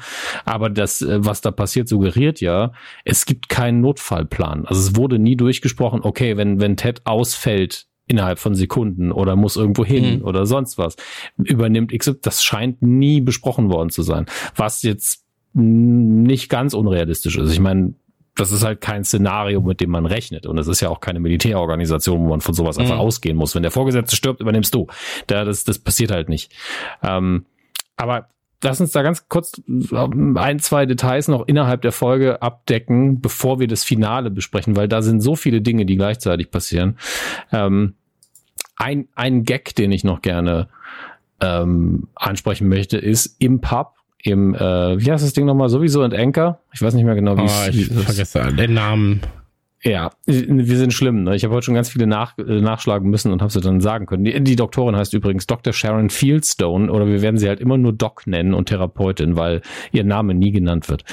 Ähm, auf jeden Fall, es gibt äh, im Pub als die Mutter von Rebecca zusammen mit Ted und Keely da ist. Ich weiß ehrlich gesagt nicht, warum Ted und Keely. Ich glaube, sie wollten einfach nur Freunde dabei dass Leute haben. überhaupt Rebecca. dabei sind, glaube ich. Ne, ja, dass sie nicht mit ihrer Mutter die Scheiße nochmal alleine machen muss. Das gleiche Gespräch zum hundertsten Mal. Und ähm, die essen da und die typischen vier, fünf Football-Fans, die immer da sind, kommentieren irgendwas auf dem Fernseher und die eine sagt, ja, können Sie bitte aufhören, sagen, dass sie nicht so den Fernseher anschreien sollen mit dem Fußball. Die, sind, ja. die gucken kein Fußball, die gucken Bake-Off. Bake-Off von gestern. Und da ist mir das Herz aufgegangen. Ich habe schon mehrfach gesagt, ähm, The Great British Bake-Off, das ist, das gucke ich wie Fußball zusammen mit meiner Frau. Hm. Weil ich, weil ich gern backe. Äh, nicht so oft und intensiv. Meine Frau ist auch viel, viel besser. Ähm, aber wirklich mit Leidenschaft und Spaß. Und dann guckst du Bake Off und das ist ja, es ist wirklich wie Sport aufgezogen. dass die Leute, die sich da bewerben, sind in der Regel richtig, richtig gut. Mhm. Ähm, und dann hast du natürlich so eine Entwicklung über die Staffel etc. pp. Und wir hatten in der letzten oder vorletzten Staffel war einer dabei, der so in der ersten oder in der zweiten Woche erst aus, rausgeflogen, weil wir beide gesagt haben, der kann ja nix. Ja, den backe ich ja mit der linken Hand und verbundenen Augen backe ich den runter. Und du bist wirklich leidenschaftlich, bist da so, der kann nix, was macht der da? Mhm. Du wirst auf einmal zu so einem Fußballfan, nur dass es halt um Mehl und Zucker geht. Und du, du, du ähm, kritisierst dann auch die Entscheidungen der Judges. Also es ist wirklich genau die gleiche Psychologie. Ähm, und es ist, das finde ich total spannend, dass das genau gleich funktionieren kann. Und deswegen war dieser Gag halt wie für mich geschrieben, dass die mhm. sich genauso benommen haben. Ähm, und dann natürlich noch ein paar Inside-Gags von wegen Soggy Bottom. Äh, das ist so ein, äh, seit Mary Berry, als sie das damals noch moderiert hat, gesagt hat, nobody likes a soggy bottom. Also ein Kuchen oder eine Backware, wo unten der Boden halt weich und aufgedunsen ist. Ähm, was einem gerade bei einem Pie halt gerne mal passiert. Und ähm, mhm. ich finde das halt schön, dass sie wirklich diese britischen Dinge so reinnehmen und den Vergleich Bake of Fußball hier so forciert haben. Tatsächlich ein paar Sekunden nur, aber richtig, richtig schön, dass es drin war. Ja, hat mir auch sehr, sehr gut gefallen. Ähm, mir aber vor allem aus dem Grund, weil ich gesehen habe, so, ey, die Jungs sind einfach mit Leidenschaft dabei. So, die sind einfach so, ja, lass uns einfach treffen im Pub. Wir haben ein kleines Alkoholproblem, aber so, wir gehen einfach hin und wenn kein Fußball ist, dann ähm, sind wir eben Bake-Off-Fans. Ähm, hat mir auch, hat mir auch als Gag gut gefallen. Ähm, und da ist es so, da wird auch ähm, nochmal Ted aktiv angesprochen von äh, Rebecca's Mom. weil Ted halt auch erzählt, so ja, hier meine äh, Ex-Frau und ich, ähm, mhm. so und so wird es dann kurz erzählt. Kurz davor kriegt Ted auch noch einen Anruf, dass der äh, Sohn seinen Lunch vergessen hat. Und dann sagt er so, ja, ist relativ schwierig für mich, den jetzt vorbeizubringen. Äh, und dann so, ja, ich bin auf Arbeit. Und dann sagt er so, ja, wo arbeiten Sie denn? Und so, nein, nein, äh, ungefähr 3000 Meilen weit entfernt in London. Ähm, fand ich fand ich ganz funny, aber er hat da glaube ich gemerkt, so dass er halt eigentlich relativ weit weg von seiner Familie ist. So, das wird ihm da wieder vor Augen geführt. Und ähm, eben mit Rebecca's Mom der kurze Dialog von wegen ähm, ja bei meiner Frau und mir, wir haben gemerkt, wir brauchen da diesen Abstand gerade und ähm, dann sagt halt auch die Mutter von Rebecca natürlich auch so ein bisschen unbeholfen, ja, aber ehrlich. Ähm, ja, aber ist noch eine ganz andere Situation. So, äh, du wurdest ja verlassen und ich habe jemanden verlassen. Und ähm, da ist er so, ja, äh, das stimmt natürlich auch. Mm, und ähm, das baut dann quasi das Ende der Folge so ein bisschen auf. Ähm, über das wir jetzt schon 66 Mal geredet haben, aber noch nie gesagt haben, was passiert und das machen wir jetzt auch noch nicht. Aber ähm, fand ich auf jeden Fall, äh, die, das sind diese Kleinigkeiten, die das Ganze so unfassbar nahe bringen, weil du, mh, mm, wie soll ich sagen, es muss nichts Großes in, in diesem in dieses Story Arc passieren bei Ted in dem Moment, sondern es reicht dieser kleine Anruf, um ihm irgendwie dann wieder zu erden und zu sagen so, ey, der ist nicht immer nur der gute Fußballcoach, ja, sondern der ist auch ein Vater und der hat jetzt auch sein Kind wahrscheinlich schon seit einem Jahr nicht gesehen und so weiter und so fort. Ähm, und der vermisst das Ganze sehr, ja. Und ähm, das war ja auch das mit dem kurzen, mit dem Geschenk, mit der Drohne, so, das war auch nur ein ganz kurzes Telefonat über FaceTime. Ähm, wir wissen natürlich nicht, was jeden anderen Tag passiert, aber uns wird zumindest suggeriert, dass er jetzt gerade weniger Kontakt zu seiner Familie hat, als er es gerne hätte. So. Tja,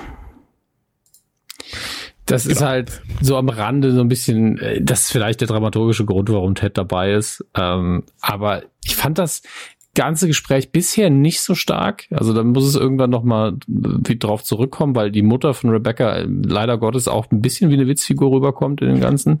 Ja, ähm, aber das ist auch nicht so schlimm. Also es, es, hat auch bei in Staffel 1 ja nicht jeder Charakter von Minute 1 an irgendwie 15 Dimensionen gehabt. Also das ist ja albern. Ich verlange ja jetzt auch nicht von dem Typen, den wir jetzt, ich glaube, zweimal nackt gesehen haben oder halbnackt gesehen haben, mit dem Rebecca aber zu schläft, dass der irgendwie eine krasse Backstory hat. Das ist ja hm. Quatsch.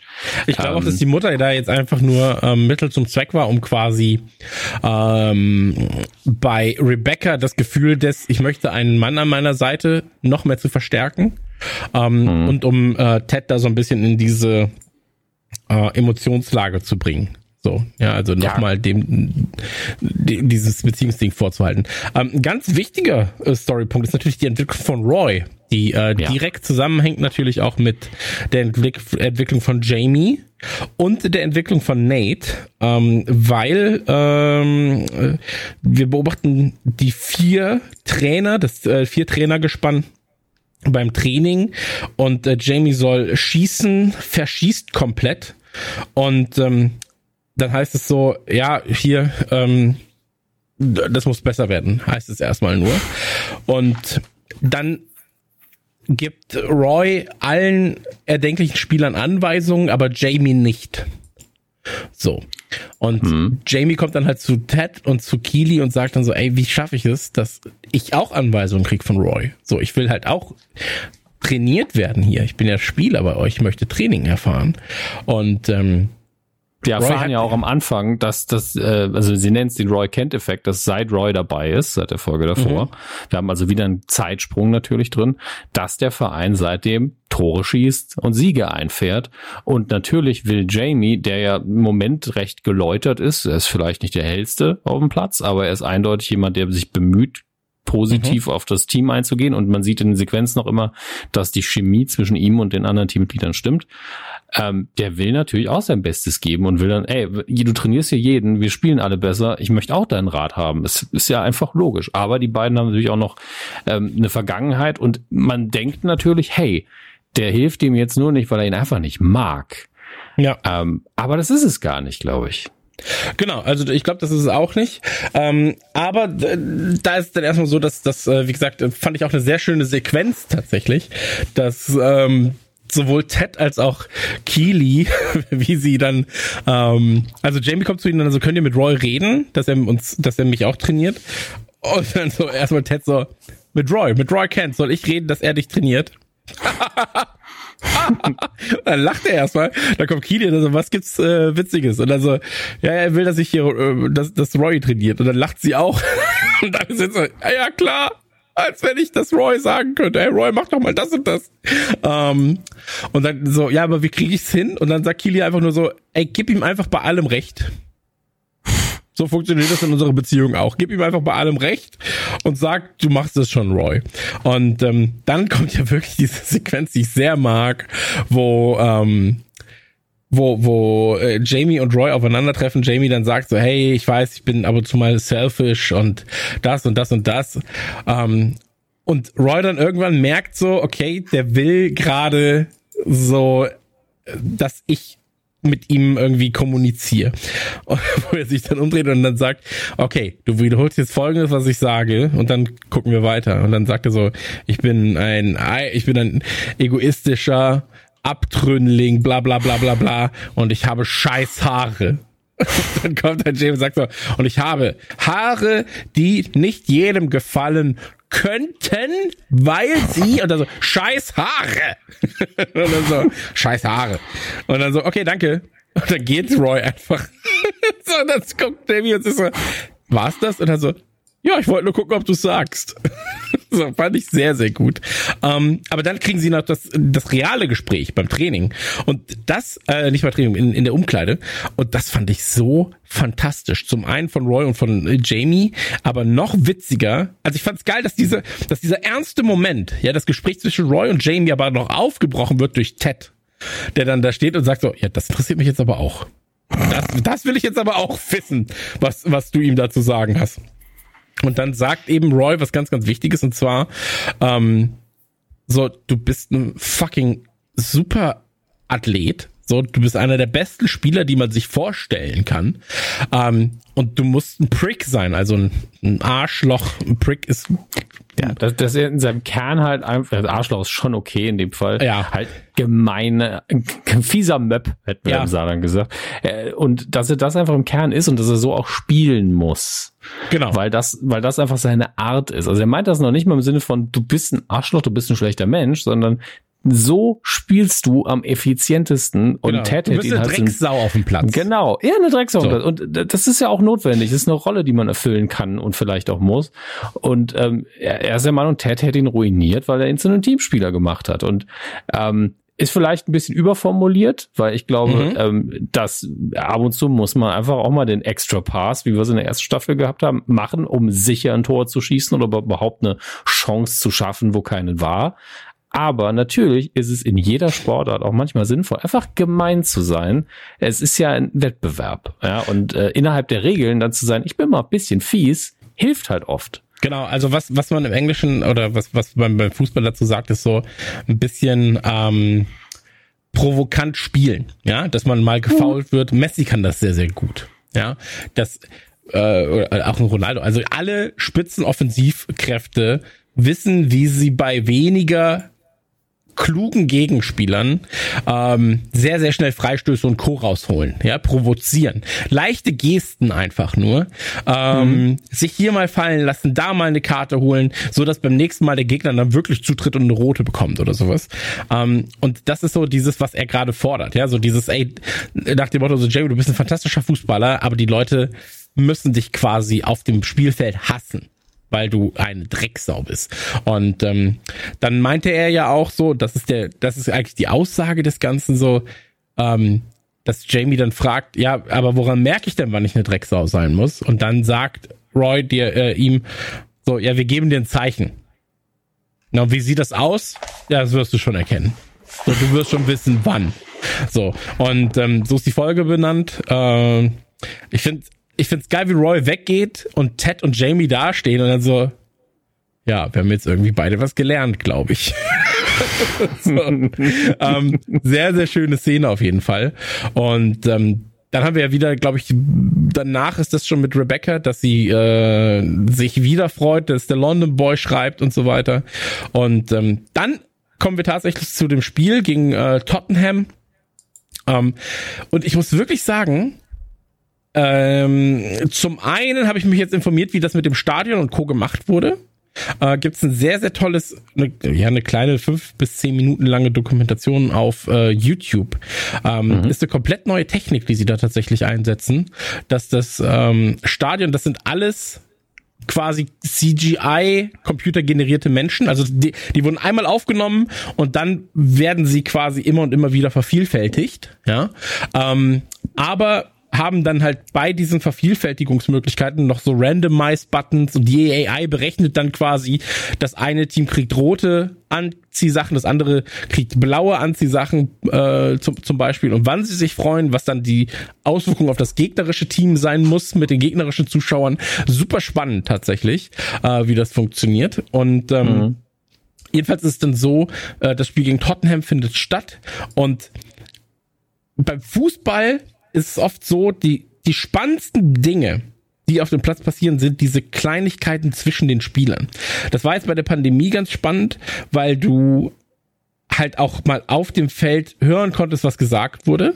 Ja, wo es dann mhm. auch mal in der englischen Liga ein, zwei Karten einfach nur für das gab, was man gehört hat. Ähm, aber hier wird das Ganze schön aufgegriffen und sehr, sehr gut inszeniert auch, wo er dann zum Verteidiger geht und sagt so, pass auf, ich krieg jetzt den Ball, dann faulst du mich, dann krieg ich einen Freistoß und ich schieße ein Tor.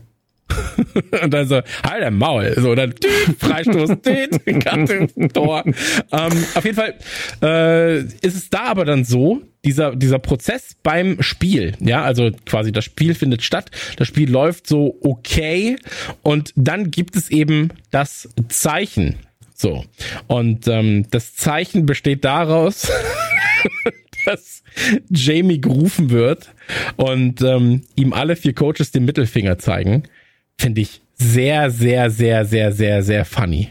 Also wirklich, fand ich sehr funny. Und ich finde auch, dass dieses Mittelfinger zeigen eigentlich, also die Art des Mittelfingerzeigens, ähm, ein bisschen auch die Charaktere darstellt. Wenn, ja, du dir ja. das, wenn du dir das mal anguckst, ist es sehr, sehr bezeichnend tatsächlich, dass so Ted ähm, den Mittelfinger so ein bisschen versteckt hinter seiner Jacke. So, ähm, du hast bei Roy so einen gelangweilten Mittelfinger einfach. Du hast irgendwie bei Beard so diesen diesen coachigen Mittelfinger einfach so ganz straight in die Luft und dann diese Sonnenbrille auf.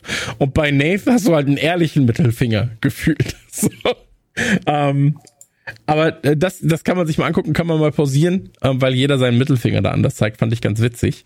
Ähm, ja, auf jeden Fall äh, verändert er dann seinen Spielstil und äh, schießt ein Tor. Ähm, ansonsten passiert da, glaube ich, nicht mehr so viel bis, und jetzt kannst du quasi sagen, was dann passiert. Ja, wir kriegen die ersten Anzeichen, du hast das vorher so schön mit dem Auge fürs Detail beschrieben, die ersten Anzeichen davon, dass Ted es gerade nicht so gut geht, seine Finger verkrampfen, sich ähnlich wie damals, als er ähm, die Panikattacke hatte. Und es ist, also er versucht damit umzugehen, man merkt aber auch sehr, sehr schnell, ja, das wird nix. Und in seinem Kopf, also wir kriegen so ein bisschen ähm, äh, Ton aus Staffel 1 zu hören, wie der Vater von Jamie Tart ihn fertig gemacht hat in der Umkleide damals, weil er einen extra Pass gespielt hat. Ähm, und das ist das übergreifende Thema irgendwie aktuell der Folgen sind Beziehungen zu Eltern, insbesondere Vätern. Ja. Und man hat so das Gefühl, dass er versucht hat, für Jamie halt so ein bisschen zu korrigieren, was dessen Vater falsch macht. Und jetzt drücken sie ihn aber wieder in die Arschlochrichtung und als würde er wieder rückgängig machen, was er getan hat. Das suggeriert es für mich nur so ein bisschen. Mhm. Aber wir hören halt genau diesen Satz des Vaters, dass der sich halt scheiße benommen hätte, weil er eigentlich nicht egoistisch gespielt hat. Ähm, und äh, das muss keine Logik haben. Hier geht es ja um eine Panikattacke. Die haben, der hat halt einen Auslöser und das ist diese Situation. Das heißt nicht, dass Ted der Meinung ist, dass das, was sie gerade getan haben, per se falsch ist.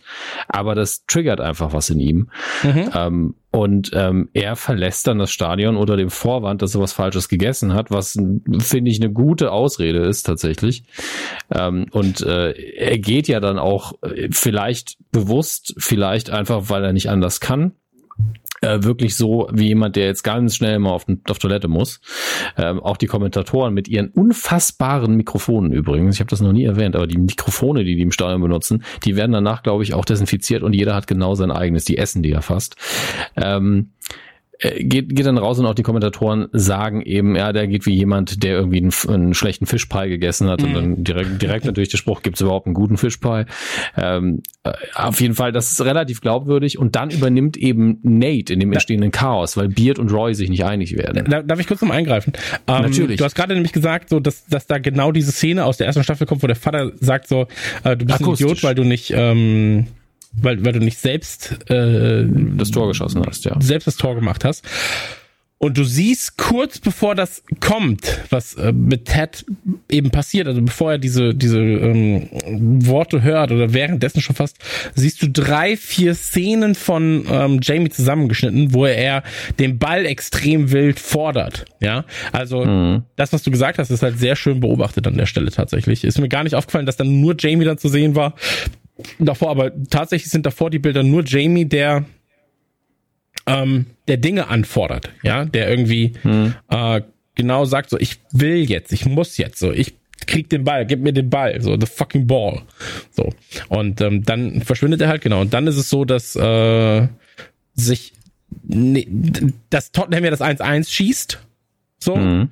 ähm, nach einer, nach einer Standardsituation, also nach einer, nach einer Ecke, in der, ich glaube, 85. Minute war es dann. Das heißt, du hast auch nicht mehr viel Zeit, da irgendwie noch rum zu korrigieren. Und ähm, dann fand ich, haben sie einen fantastischen Move gemacht, weil das Spiel in den Hintergrund rückt. Alle sind nur so, was ist quasi mit Ted? Rebecca läuft mhm. ihm hinterher, will herausfinden, was los ist. Und das finde ich, also genau, Nate entscheidet dann, was passiert wird und sagt, park the bus. So. Ja. Äh, Park the Bus ist, ist beim Fußball quasi, ähm, dass du komplett auf Abwehr stellst, ja, den Bus parken vorm Tor, so dass niemand ins Tor kann.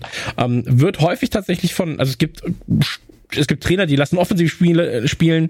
Es gibt viele Trainer, die lassen defensiv spielen. Mannschaften sind oft darauf eingestellt und es gibt Mannschaften, die halt konstant 90 Minuten im Bus parken. Ähm, sind stellenweise die erfolgreichsten Mannschaften der Welt, weil denen dann quasi, wenn sie kein Tor Gegentor bekommen, reicht ein Tor zum Gewinn. Ja, ja ich meine, das ist ein, äh, eine ökonomische Art zu spielen, weil du hast, suchst halt einen Moment, wo deine Offensivspieler, die echt talentiert sind, sagen, wir machen jetzt einen rein. Genau. Und der und Defensivspielen verbraucht halt auch nicht so viele Ressourcen. Also dann ist man auch fitter. Absolut richtig. Und äh, vor allem der Gegner, wenn er denn sehr, sehr offensiv spielt und du das dann die ganze Zeit abwehren kannst, ähm, ist gegen Ende hin dann natürlich halt müde. Ja, das heißt, du kannst halt mhm. halt deine schnellen Offensivkräfte über die Flanken schicken. Und ähm, hier in dem Fall war es dann natürlich offensichtlich, äh, Nate gute gute Einschätzung tatsächlich, weil ähm, er sagt es dann ja auch später nochmal selbst. Ähm, wir brauchen Tor, die aber auch. So, mhm. ja. Und äh, wenn wir den Bus parken, müssen wir nur auf Fehler hoffen und den Fehler machen sie. Aber ähm, wir können kurz vorwegnehmen, die gewinnen das Spiel. Äh, Jamie macht, glaube ich, auch nochmal das Tor. Aber viel, viel, viel, viel entscheidender ist eigentlich, und das fand ich geil gelöst, weil ich musste kurz zurückspulen. Ähm, ich habe mich in dem Moment, als Rebecca durch die Katakomben geht, auf Rebecca konzentriert. Aber im mhm. Hintergrund hörst du ja, wie das Spiel weitergeht. Das ja. ist mir am Anfang gar nicht. Also ich habe das gehört, aber ich habe es gar nicht mehr wahrgenommen, weil ich war auch nur so, was ist mit Ted? Ja. Und ähm, das war mir so wichtig, dass das Spiel für mich selbst im Hintergrund gerückt ist, weil ich es nicht mehr aktiv gesehen habe, sondern nur noch hätte hören müssen. Und ich musste danach kurz zurückspulen, 20 Sekunden, um zu verfolgen, was eigentlich auf dem Platz passiert. So, und ich fand, das war so geil gelöst und das hat, das war von vorne bis hinten einfach richtig, richtig, richtig smart. Ähm, wundervoll geschrieben und ähm, genau, äh, Rebecca findet quasi Teds äh, Jacke, ist es, glaube ich, oder? Ich glaube, es ist die Jacke, die sie da auf dem Boden liegen sieht. Ähm, und Ted ist nicht da. Mhm. Genau. Und dann kommt ja schon der Moment.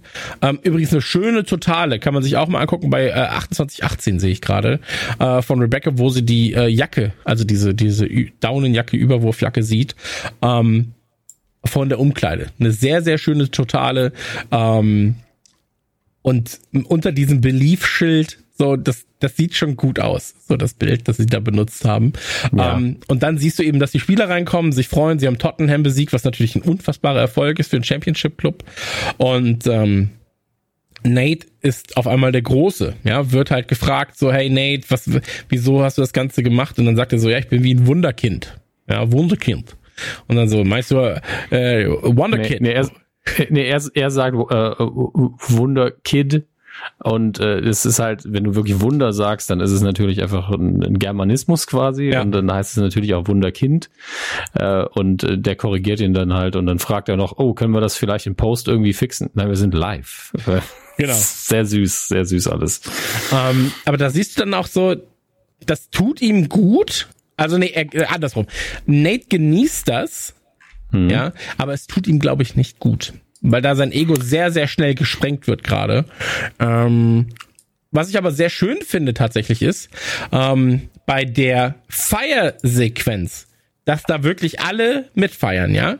Also du siehst wirklich, jeder freut sich, alle freuen sich mit. Ähm, und alle sind glücklich tatsächlich. Und Nate, ähm, da ist es dann so, dass er am Ende nochmal durch Twitter scrollt und mhm. unter den Hashtag, also du siehst ja auch oben dann den Hashtag, den er durchsucht und so weiter und so fort, da sucht er dann Coach Nate, ähm, nur Zuspruch bekommt. Ja, so Nate the Great und so weiter und so fort. Äh, gibt auch ein paar lustige, lustige Bilder dann, so Nate früher, Nate jetzt. so. Ähm, und das ist schon, das ist schon witzig, ja. So Coach Nate, Man of the Match, well done team. Can we just take a moment and appreciate Coach Nate on being a wonder kid here? Ähm, Finde ich sehr, sehr süß, sehr, sehr cool. Ähm, was mich verwirrt, ist, dass es, 22, äh, es 20.33 Uhr ist. FA Cup Spiele sind meistens nicht so früh aus. Aber naja. Ähm, aber ja, ey, ich finde es, ich finde es einfach, einfach süß, wie er da auch sitzt und sich erstmal freut über alles. Ja. Mhm. Äh, Roy kommt dann irgendwie noch rein. Ich weiß gar nicht mehr, was. Doch, der sagt dann, genau. Und, und Roy sagt dann ja noch zu ihm, hey, echt coole Arbeit. So. Und dann sagt Nate irgendwie so, hey, Dankeschön. So. Ja. Und, und da hatte ich dann das Gefühl, hey, das Ganze, ähm,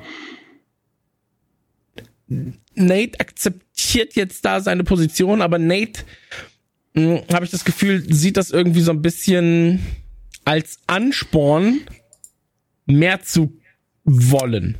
Ja. Ich glaube, in dieser Folge und in diesen Momenten ist er einfach nur high und verarbeitet mhm. davon noch gar nichts, egal in welcher Art und Weise. Weil auch in dieser Interviewsituation ist er ja 100% Nate. Äh, dieses können wir das nochmal fixen, ist halt einfach nur ein Zeichen von Unsicherheit. Und mhm. unsicher ist er ja immer, auch ja, in der klar, Folge danach. Also der sicherste Moment, den er hatte, war vermutlich ähm, für ihn, also muss man auch dazu sagen, in der Folge davor war die Sache, wo er sein eigenes Ritual gefunden hat, um ein bisschen Stärke zu zeigen. Und ich glaube, der sicherste Moment, den er je hatte, war, als er die Bedienung nochmal nach ihrer Nummer gefragt hat, aber gemerkt hat, hey, das funktioniert gerade. Ähm, und äh, hat dann aber auch die, die Abfuhr gut weggesteckt, für seine Verhältnisse zumindest. Ähm, und hier ist er jetzt einfach nur so, wow, was passiert hier gerade alles? Und in der Folge drauf drauf, über die wir gleich noch reden, das ist eine sehr lange Folge von Goldfische gerade, ähm, da merkt man dann, dass ihm das zu Kopf steigt, dass ihm mhm. das zu viel wird und dass er auch Probleme damit hat, wenn es so viel wird und wenn es dann doch wieder runtergeht. Ja, und, und aber da sind wir jetzt beim gleichen, bei dem Ding, was ich, ähm, was ich meine. So, also hier mhm. jetzt in dieser Situation dachte ich, okay, er kriegt die Kurve. Mhm. So, okay. also er kriegt die Kurve, weil Roy ihm halt eben auch noch gut zuspricht. Ja, der Konflikt, den wir da, der Konflikt, den wir da gesehen haben, der ist bisher nicht passiert. Also Roy und äh, Roy, Roy, Roy und Nate äh, verstehen sich bisher sehr, sehr gut. Also besser als wir erwartet hätten jedenfalls, weil wir beide gesagt haben, uh, bei Rainbow gerade die Disharmonie noch mit der Geige und hier. Und das sah auch so aus, dass Nate irgendwie Probleme da haben könnte. Und das kann auch immer noch kommen, aber bisher äh, spielen die eigentlich ganz fair miteinander, also da gibt's keine großen genau, Probleme. Nein, sie spielen nach außen fair, aber du merkst, dass es natürlich für Nate eine ganz andere Position ist als für Roy, weil Roy ist es egal, dass Nate da ist. Und Nate ist es eben ja. nicht egal, dass Roy gerade in die Gunst von Ted und von Beard kommt, ja, sondern, sondern du hast hast halt ähm, immer, wenn Roy auftaucht äh, oder was sagt, das hast du ja hier auch in der Anfangssequenz, als Roy den Spielern Anweisungen gibt, siehst du quasi wie Nate, und das ist auch wieder ganz cool gemacht, rein optisch, weil Roy erstmal auf gleicher Ebene steht mit Nate. Ich, ich müsste die Zeit jetzt raussuchen, aber das Gespräch, wo er quasi die Spieler coacht. Ähm, und erstmal ist Nate auch klar zu sehen. Dann gibt's einen Cut. Roy geht nochmal nach vorne, das Bild von Nate verschwimmt und du siehst nur, wie Nate ihn dann halt anschaut, so, also so verschwommen, ja, siehst du, wie Nate ihn anschaut. Ähm, dann mhm. gibt's einen Hardcut, einen klaren Cut auf Nate und Nate guckt halt so ein bisschen so, ja, äh, ich weiß nicht, wie ich jetzt darauf reagieren soll, dass ich meine Coachings hier nicht durchziehen darf. Ähm, und das ist ja der, das ist ja das Ding oder das Problem, das Nate hat. Dieser Konflikt ist ja eigentlich nicht real. Oder er ist nur von einer Seite, wenn überhaupt real. So, und das ist die Seite von Nate. Aber der Großteil des Konflikts mit Roy findet im Kopf von Nate statt. Hm. Ja, das mag sein.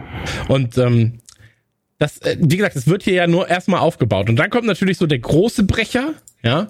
Ähm, letzte Folge, äh, nicht letzte Folge, letzte, letzte Situation, ähm, dass Rebecca schreibt so, ey, ähm, wie geht's dir irgendwie? Und dann gibt's die Auflösung, wer eigentlich London, also LDN 152 ist, weil er schreibt dann so crazy day at work today, but I couldn't stop thinking about you. Maybe we should meet. Und du weißt natürlich, Ted Lasso hatte auch einen sehr, sehr crazy Tag. Ja, mhm. das ist ja so das, wo es drauf hinführt, dass jeder denkt, okay, es ist Ted. Es könnte eigentlich jeder aus dem Fußballverein sein, äh, weil ja Fußball auch schon kurz ein Thema war. Und ähm, dann sehen wir aber, wer das rote iPhone in der Hand hat. Und das ist Sam. Sam hat das rote mhm. iPhone in der Hand ähm, und schreibt mit Rebecca. Und äh, da war ich so, boah, okay, das ist jetzt nochmal eine kleinere Überraschung.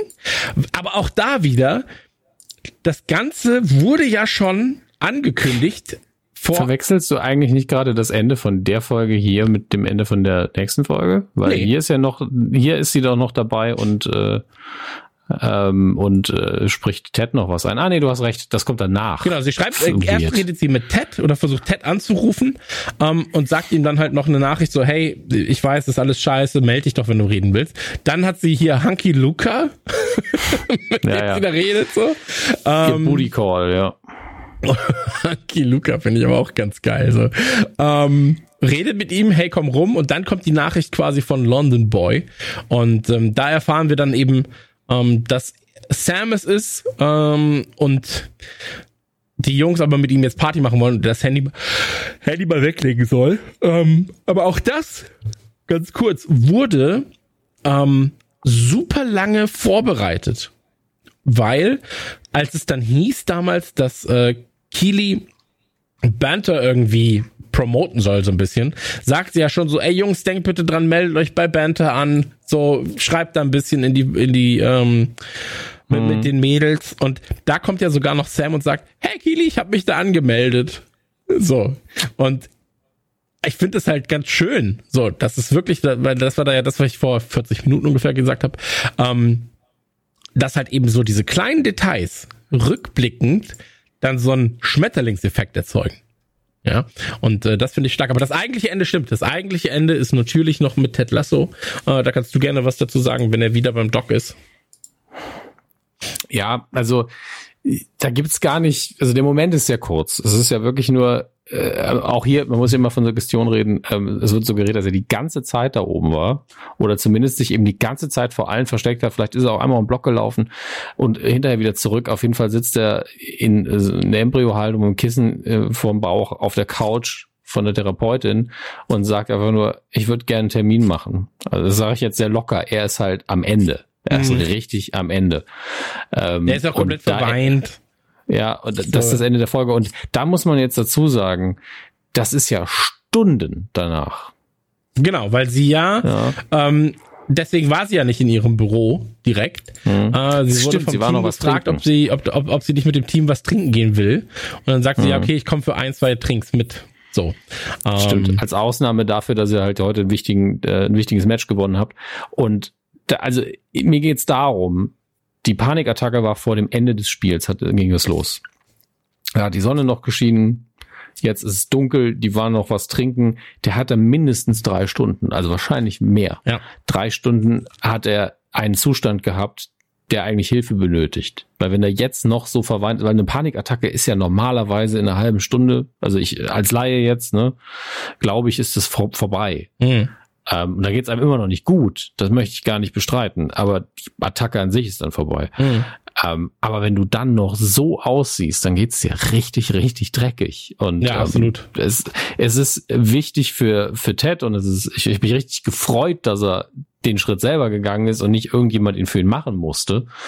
Ähm, aber äh, es war der Moment, wo ich gesagt habe, jetzt geht's los. Jetzt geht's los mit dem, was ich seit, seit Anfang von Goldfischer eigentlich sage und was ich, wo ich mit Julian zum ersten Mal drauf gekommen bin, dass der Junge einfach einen krassen Thera Therapiebedarf hat mhm. und es so toll ist, dass die Sendung eine absolut positive Figur nimmt, die sympathisch ist und einfach zeigt, ja, du kannst halt beides sein. Du kannst halt Hardcore-Probleme haben ähm, und trotzdem A, ein guter Mensch sein, B, ein positiver, optimistischer, lustiger Mensch. Ich meine, das ist ja das, was wir immer wieder durch die tragischen Fälle auch alle mitbekommen. Äh, prominent ist in den letzten Jahren immer noch Robin Williams, äh, wo nach außen hin, klar, öffentliche Figur, niemand weiß, wie sein Privatleben ausgesehen hat, aber immer gesagt hat, ey, das ist ein Mann, der so viel Freude ins Leben bringt und wenn der auf der Bühne ist, ist jeder gut gelaunt. Mhm. Und er hat aber trotzdem äh, mit düsteren Sachen zu kämpfen gehabt. Und hier ist es halt auch so. Nur weil er halt auch diese wirklich eine Überzeugung hat. Er hat ja eine optimistische Lebenseinstellung und Überzeugung, Ted Lasso. Mhm. Kann das immer noch sein, dass es Momente gibt, wo er einfach nicht mehr weiter weiß von negativ, negativer Emotionen. Und das finde ich halt sau stark, dass das eine Sendung mal angeht und dann auch noch auf so eine behutsame, wohl aufgebaute Art und Weise. Ja, absolut. Es geht halt super res respektvoll damit um. Ne? Ja. Und ähm, das finde ich auch extrem schön, tatsächlich. Ich habe gerade mal geguckt, ob man anhand der äh, Handys sehen kann, wie lange da lag. Ungefähr zweieinhalb Stunden. Also zweieinhalb Anhand Stunden der später. Handys. Ja, also ach so, weil sie aufs Handy guckt, äh, als sie reinkommt. Äh, nee, nee, du kannst, du kannst, äh, also gehen wir jetzt davon aus, dass es chronologische Abfolge ist, Sam, mhm. äh, das was Rebecca macht und so weiter und so fort, sind es ungefähr zwei Stunden. Das ist schon krass, oder? Ja. Und ähm, Handy von Rebecca übrigens auch sehr gut. So die Apple TV App natürlich drauf. Äh, Podcast ganz oben mit dabei. Finde ich, finde ich gut. Und Stocks. Ja, also alles, ja, okay. alles Wichtige ist, ist vorhanden. Aber das ist ja wirklich so eine Detailarbeit, die kann man sich mal machen, wenn man es zum vierten, fünften Mal guckt, immer dann auf Pause drücken, wenn ein Handy im Bild ist, also wirklich auf Pause und dann alles angucken und aber auch welche Bücher Coach Beard liest. Das sind meistens Bücher über Fußball. Ja. Ähm, so, so viel sei vorhergesagt. Aber ähm, das, das ist die kleinen äh, viel Auge fürs Detail. Ja, und ich glaube, das, was wir am Anfang gesagt hatten, dass am Anfang dieser Folge wir so viele neue Statisten und, und Nebenfiguren sehen. Ich glaube auch, dass die sich gedacht haben, was können wir besser machen aus Staffel 1? Und haben geguckt, ah, der Laden wirkt schon ein bisschen steril, als wäre da kein Leben drin. Mhm. Also was uns fehlt, sind so ein bisschen die, die Star Trek Extras, die hinten durch die Gegend laufen und suggerieren, auf diesem Schiff sind sehr viele Menschen. Und das fehlt hier so ein bisschen. Das haben sie jetzt angefangen. Ein bisschen spät finde ich in der Staffel. Vielleicht ist es mir vorher auch nur nicht so aufgefallen. Also ich habe mir jetzt nicht nochmal alles geguckt. Ähm, aber geben sich auch im Detail immer wieder viel Mühe. Und ich würde sagen, das ist jetzt aber auch der Punkt, wo wir dringend zur nächsten Folge kommen müssen. Sonst sitzen wir morgen früh noch sehr, sehr lange hier. Unbedingt. Unbedingt, unbedingt. Von das Zeichen springen wir jetzt zu, Moment, ich muss den Titel nochmal haben, Kopfsache. Ähm, und im, im, Englischen hieß es wie, wahrscheinlich auch irgendwie, ja, Headspace. Das ist nochmal ein bisschen was anderes als Kopfsache, aber ähm, ja, Folgentitel müssen nicht eins zu eins übersetzt sein, finde ich. So, Jetzt, ich lasse das ja immer gerne im Hintergrund laufen, weil wir ansonsten Dinge übersehen werden. Das ist ja immer so. Ganz großes Ding gespannt. in der in der Folge äh, und auch wichtig. Ähm, Roy Kent liest und zwar er liest Dan Brown Sakrileg, also den Da Vinci Code, ähm, wo es ja auch um Verschwörungstheorien geht, äh, Kirche und ähm, ja, Co. Ist ein Film, aber gibt es eine Verfilmung mit Tom Hanks, ne? Ja, ja, das sind mehrere. Also der sind ja alle Bücher aus mhm. dieser, wie, wie auch immer der Professor heißt, wir den Namen vergessen, sind ja, ja verfilmt worden. Ja, genau. Und mein Problem damit, äh, ganz kurzer Exkurs, ein Problem damit ist, ich bin der Meinung, dass diese Geschichten sich vom Gruselfaktor natürlich für ein Buch besser eignen, aber vom Unterhaltungsfaktor für Filme viel, viel besser sind. Mhm. Ähm, aber die Filme haben anscheinend immer einen krass geänderten Plot, weil ich, ich bin immer so, ey, das Ende ist schon Dreck von den Filmen. Von jedem Film finde ich das Ende Dreck. Und dann hat mir irgendjemand gesagt, ja, die Enden sind in den Büchern auch alle anders. okay, cool. Okay. Danke. Ja, ich, naja. ich, ich habe die Filme tatsächlich mal nebenbei geguckt, aber ich habe äh, tatsächlich, weil das war ja krasser Hype damals, das Sakrileg-Ding. Mhm. Ähm, ich habe den, ich habe das gelesen, 2004, 2005 rum müsste es gewesen sein, ähm, weil ich damals ja noch viel Bahn gefahren bin, immer nach äh, Magdeburg. Und da habe ich noch, da habe ich noch gelesen, habe ich da, da gab noch nichts mit iPad und sowas. Ähm, ja, und habe ich auch immer eine CDs dabei. CDs im Walkman gehört, äh, in Discman ah. gehört und dabei gelesen. Ähm, Fahren Sie nicht so ruppig, Herr Schaffner. Danke. Ich habe nur 20 Sekunden äh, Speicher. ähm, Genau, aber ja, äh, er liest. Wir erfahren direkt am Anfang eine äh, sehr schöne, in einem sehr schönen Zusammenschnitt, ähm, dass Keely und Roy auch unausgesprochene Probleme haben. Ähm, und zwar ist das Problem, dass Roy extrem anhänglich ist. Extrem, also er hat ja nichts mehr zu tun gerade, so richtig. Und ähm, naja, also er hat, er hat schon einen Job. Er ja, ist einfach nur ja. sehr, sehr präsent in der Beziehung. Er ist, also die Kurzzusammenfassung ist, er ist halt immer da weil genau. die beiden halt auch den gemeinsamen Arbeitsplatz haben, sie leben zusammen und er bemüht sich halt darum, jede Sekunde mit äh, seiner Freundin zu verbringen und da ist ja erstmal nichts Schlechtes dran, aber wir erfahren sehr zügig, irgendwie stört sie das gerade. Genau, weil sie halt einfach Zeit für sich haben will. Und ähm, ich finde den Zusammenschnitt am Anfang so herrlich. Also allein das mit dem Kühlschrank, aber auch das so Hardcut, wie er danach schon im Auto sitzt, auf sie wartet. Also wirklich, ja. das ist so ein herrlicher, schöner Zusammenschnitt eigentlich, weil du aber auch mehr über den Charakter von Roy ein bisschen erfährst, ne? Weil wenn du halt bei ihm im Leben stattfindest, also seine Nichte oder jetzt auch Kili, dann bist du ein aktiver Teil, um den er sich halt extrem kümmert. So. Und ja. ähm, das ist halt, so sind Leute manchmal, ähm, dass wenn du so ein bisschen so in ihre ähm, engere, in ihre engere Freundesauswahl kommst, ähm, dass die sich halt eben sehr, sehr, sehr, sehr, sehr bemühen und vielleicht auch einfach zu sehr stellenweise bemühen. Hm. Ähm, ja, also der Zusammenschnitt ist natürlich nochmal, äh, wäre es jetzt ein Text, würde man sagen, es ist sehr personal, also sehr aus ihrer Perspektive ja. ähm, das Ganze gemacht, weil der, die, die Schnittstilmittel sind ja alle mehr so Horror, ähm, also nicht wirklich ein Jumpscare, ne? aber schon das gleiche Stilmittel. Ist so, du machst die Kühlschranktür so, er ist da. Mhm. Er ist da, er ist immer schon da, er ist immer schon da. Wie eben jemand, der eine Bedrohung ausstrahlt, obwohl alles an ihm keine Bedrohung ausstrahlt, außer eben sein, seinen Blick, aber der ist ja immer so. Ähm, und ja, es geht einfach nur darum, zu, zu, uns zu vermitteln, ich darf nicht immer suggerieren sagen, weil in dem Fall geht es ums Vermitteln, ähm, uns zu vermitteln, dass er einfach zu präsent ist. Mhm. Punkt. Und das gelingt in dieser ersten Minute schon vollständig. Eigentlich wissen wir als Zuschauer schon alles, was es zu wissen gibt über das ganze Ding, was diese, was diesen Plot angeht, diesen A-Plot. Aber äh, wir wissen natürlich nicht, wie es ausgeht, wie er damit umgeht. Es ist das Ende der Beziehung, es wird es lustig aufgelöst, wie funktioniert das hier alles? Ähm, das heißt, der, hier ist der Weg wichtig und nicht die Problematik, weil die verstehen wir eigentlich sofort. Mhm, absolut richtig. Ähm, danach sehen wir Nate, wie er zum Haus seiner Eltern läuft, klassische englische Vorstadtgegend, würde ich sagen, also so Suburbs. Mhm. Ähm, ja, und wieder ein bisschen Upper Class, bisschen Upper Class, aber nicht zu so sehr. Genau. Ähm, und ja, er liest die ganze Zeit den Hashtag Nate Shelley, also sein Name, ähm, und äh, freut sich über die ganzen Wunderkid-Sachen. Ähm, sind finde ich auch süß. Also im Moment ist noch süß. Versteht man auch komplett irgendwie. Ja, absolut. Ähm, und es ist neun Uhr. neun Uhr morgens, es ist äh, quasi beste Frühstückszeit. Er geht zu seinen Eltern und. So ähm, Wochenende dann, ja. Und du weißt, okay, jetzt äh, gibt's lecker Brot, Brötchen, English Breakfast.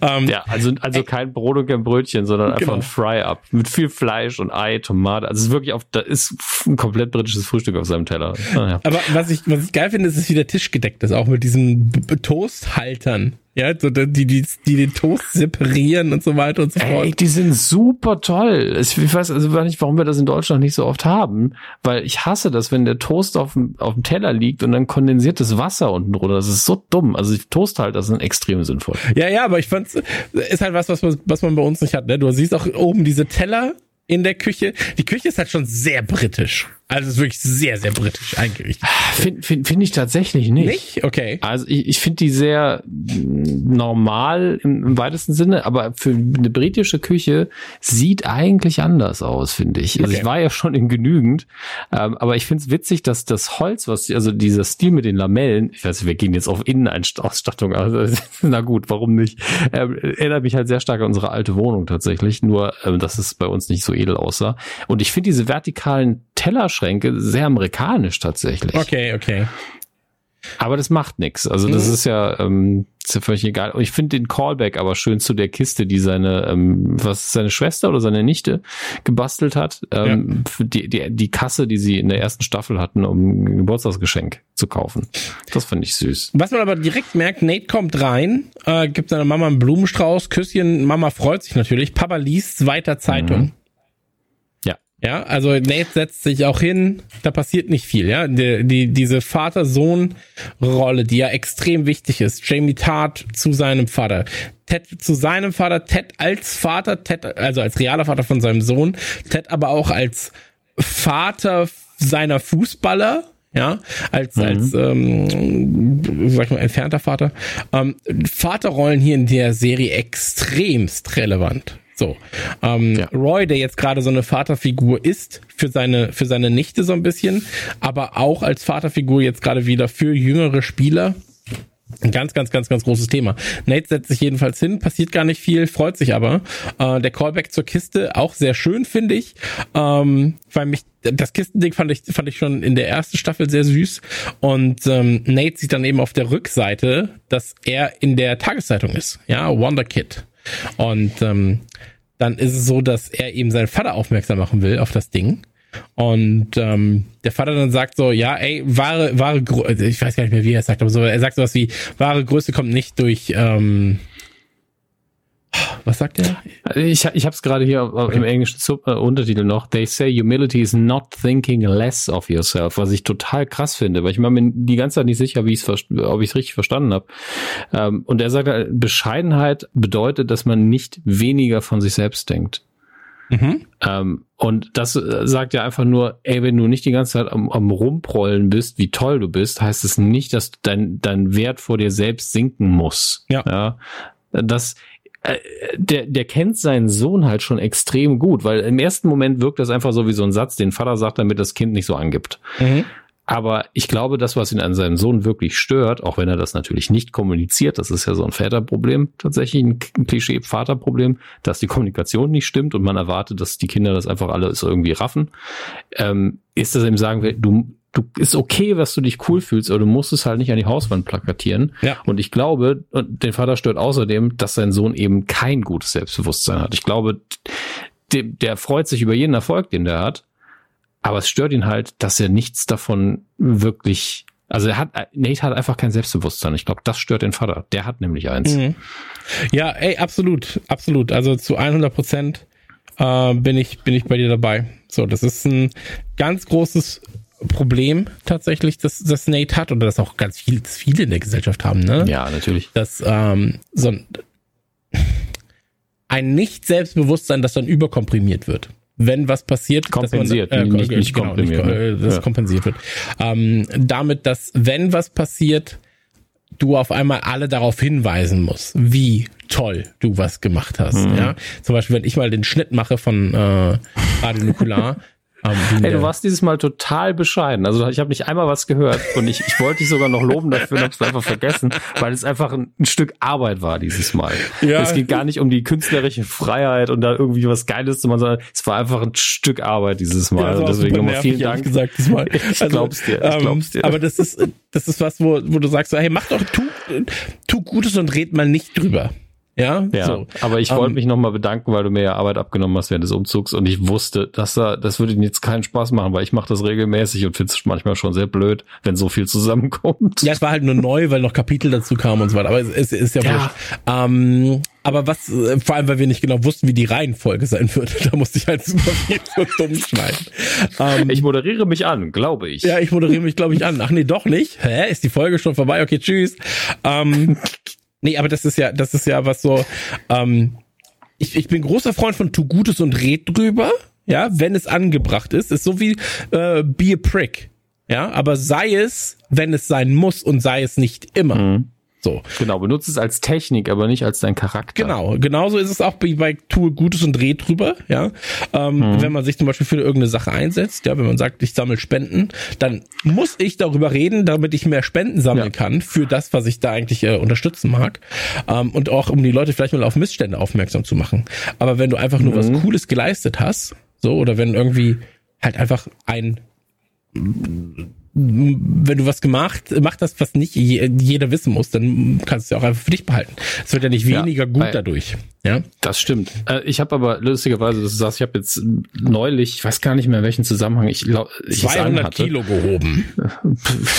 nach und nach. 200 mal ein Kilo. Ähm, nein, ich habe ähm, ich habe ein T-Shirt, wo wo ein Satz draufsteht von einem Autor, äh, von einem TV-Autor aus den USA, der heißt Mark Bernardin. Und der Satz ist sehr, sehr smart, weil äh, das Problem ist, er beinhaltet den, das Wort Motherfucker, weswegen ich ab und zu mal äh, böse Blicke kriege, wenn ich das trage. Steht nämlich drauf, be humble, but let a motherfucker know. Was einfach nur heißt, ey, du musst nicht angeben, aber wenn dein Job in der Öffentlichkeit stattfindet, musst du die Leute schon darauf hinweisen, hey, wir haben einen neuen Podcast draußen, hört euch den vielleicht mal an. Ja, klar, was heißt, man muss, muss ja nicht sagen, es ist der beste aller Zeiten, sondern einfach nur so, be humble, but let a motherfucker know. Weil wir, wir kennen das ja noch von Touren von früher. Ach, ihr wart auf Tour? Wieso? Wir haben monatelang Werbung gemacht ja, und keiner weiß. Ich, ich höre jede Folge von euch, das habe ich nicht mitbekommen. Deswegen, ja, weil es einfach die, na egal. Ey, komplett, komplett, kann ich komplett nachvollziehen. Ich bin ja auch, ich bin ja auch, ähm, muss man dazu sagen, online zum Beispiel, äh, sag ich ja immer, ich bin ja der Sheerful Boyfriend. Ähm, hm. wenn, wenn irgendwelche Leute irgendwas posten, die ich kenne oder mag, oder auch einfach neue Folgen, dann bin ich so, Daumen hoch, einfach geil. So, wenn Maxi irgendwas postet, so bei, bei NTG, dann bin ich so, starkes neues Sortiment. ich bin einfach da. Also ich bin immer der Erste im Kommentarbereich gefühlt. Aber äh, freue ich mich so. Das ist für mich auch ein Job mittlerweile. Ähm, aber ja, ey, äh, komplett, komplett. Ähm, und das ist die Ausgangssituation von Nate. Ja, er möchte Respekt oder vermeintlichen Respekt von seinem Vater, weil eigentlich, und das muss man ja auch sagen, sein Vater zeugt ihm hier ja also, ob das jetzt freundlich ist oder nicht, wie er sich ihm verhält, ja, dass man nicht Hallo sagt, wenn man reinkommt und so weiter, mm, das lasse ich jetzt mal genau. außen vor. Ja, das ist nochmal eine etwas andere Geschichte. Aber eigentlich zeugt er ihm ja gerade Respekt, weil er sagt so, hey, ähm, ich weiß eigentlich, dass das, was du da gemacht hast, cool ist, aber ich kann es gerade nicht appreciaten, weil du halt einfach dich wie ein Arschloch verhältst, so ein bisschen, weil du ja, mich darauf aufmerksam machst. So, ich habe das schon ich, acknowledged ich, und ich finde das cool, ja. aber eigentlich, also eigentlich kriegt er ja das, was er will. So. Nee, also Aber das, das Problem ist, dass hier einfach zwei komplett harte Fronten aufeinander prallen. Das eine ist, er möchte von seinem Vater einmal einen Satz der Anerkennung haben. Mhm. Also das ist die reine Emotion. Wahrscheinlich hat er das schon mal gehört, aber nicht wahrgenommen. Ähm, und sein Vater ist so, ey, natürlich bin ich stolz, wenn was gut bei dir. Du bist mein Sohn, warum müssen wir darüber reden? Ja, ja das genau. ist halt so das eine Ding. Und wie du sagst, ich merke gerade, du nimmst die Scheiße, ich kann dich jetzt nicht loben. Eine Situation, die ich sogar mit meinem Neffen schon mal hatte, wo ich gedacht habe, ja, ich würde dich jetzt schon gerne loben. Aber du, tut mir leid, aber gerade gerade jetzt im Moment. Ist das, kann ich, kann ich jetzt nicht für diese eine tolle Sache loben, wenn du insgesamt gerade nicht so gut drauf bist. Und das ist halt schwierig. so.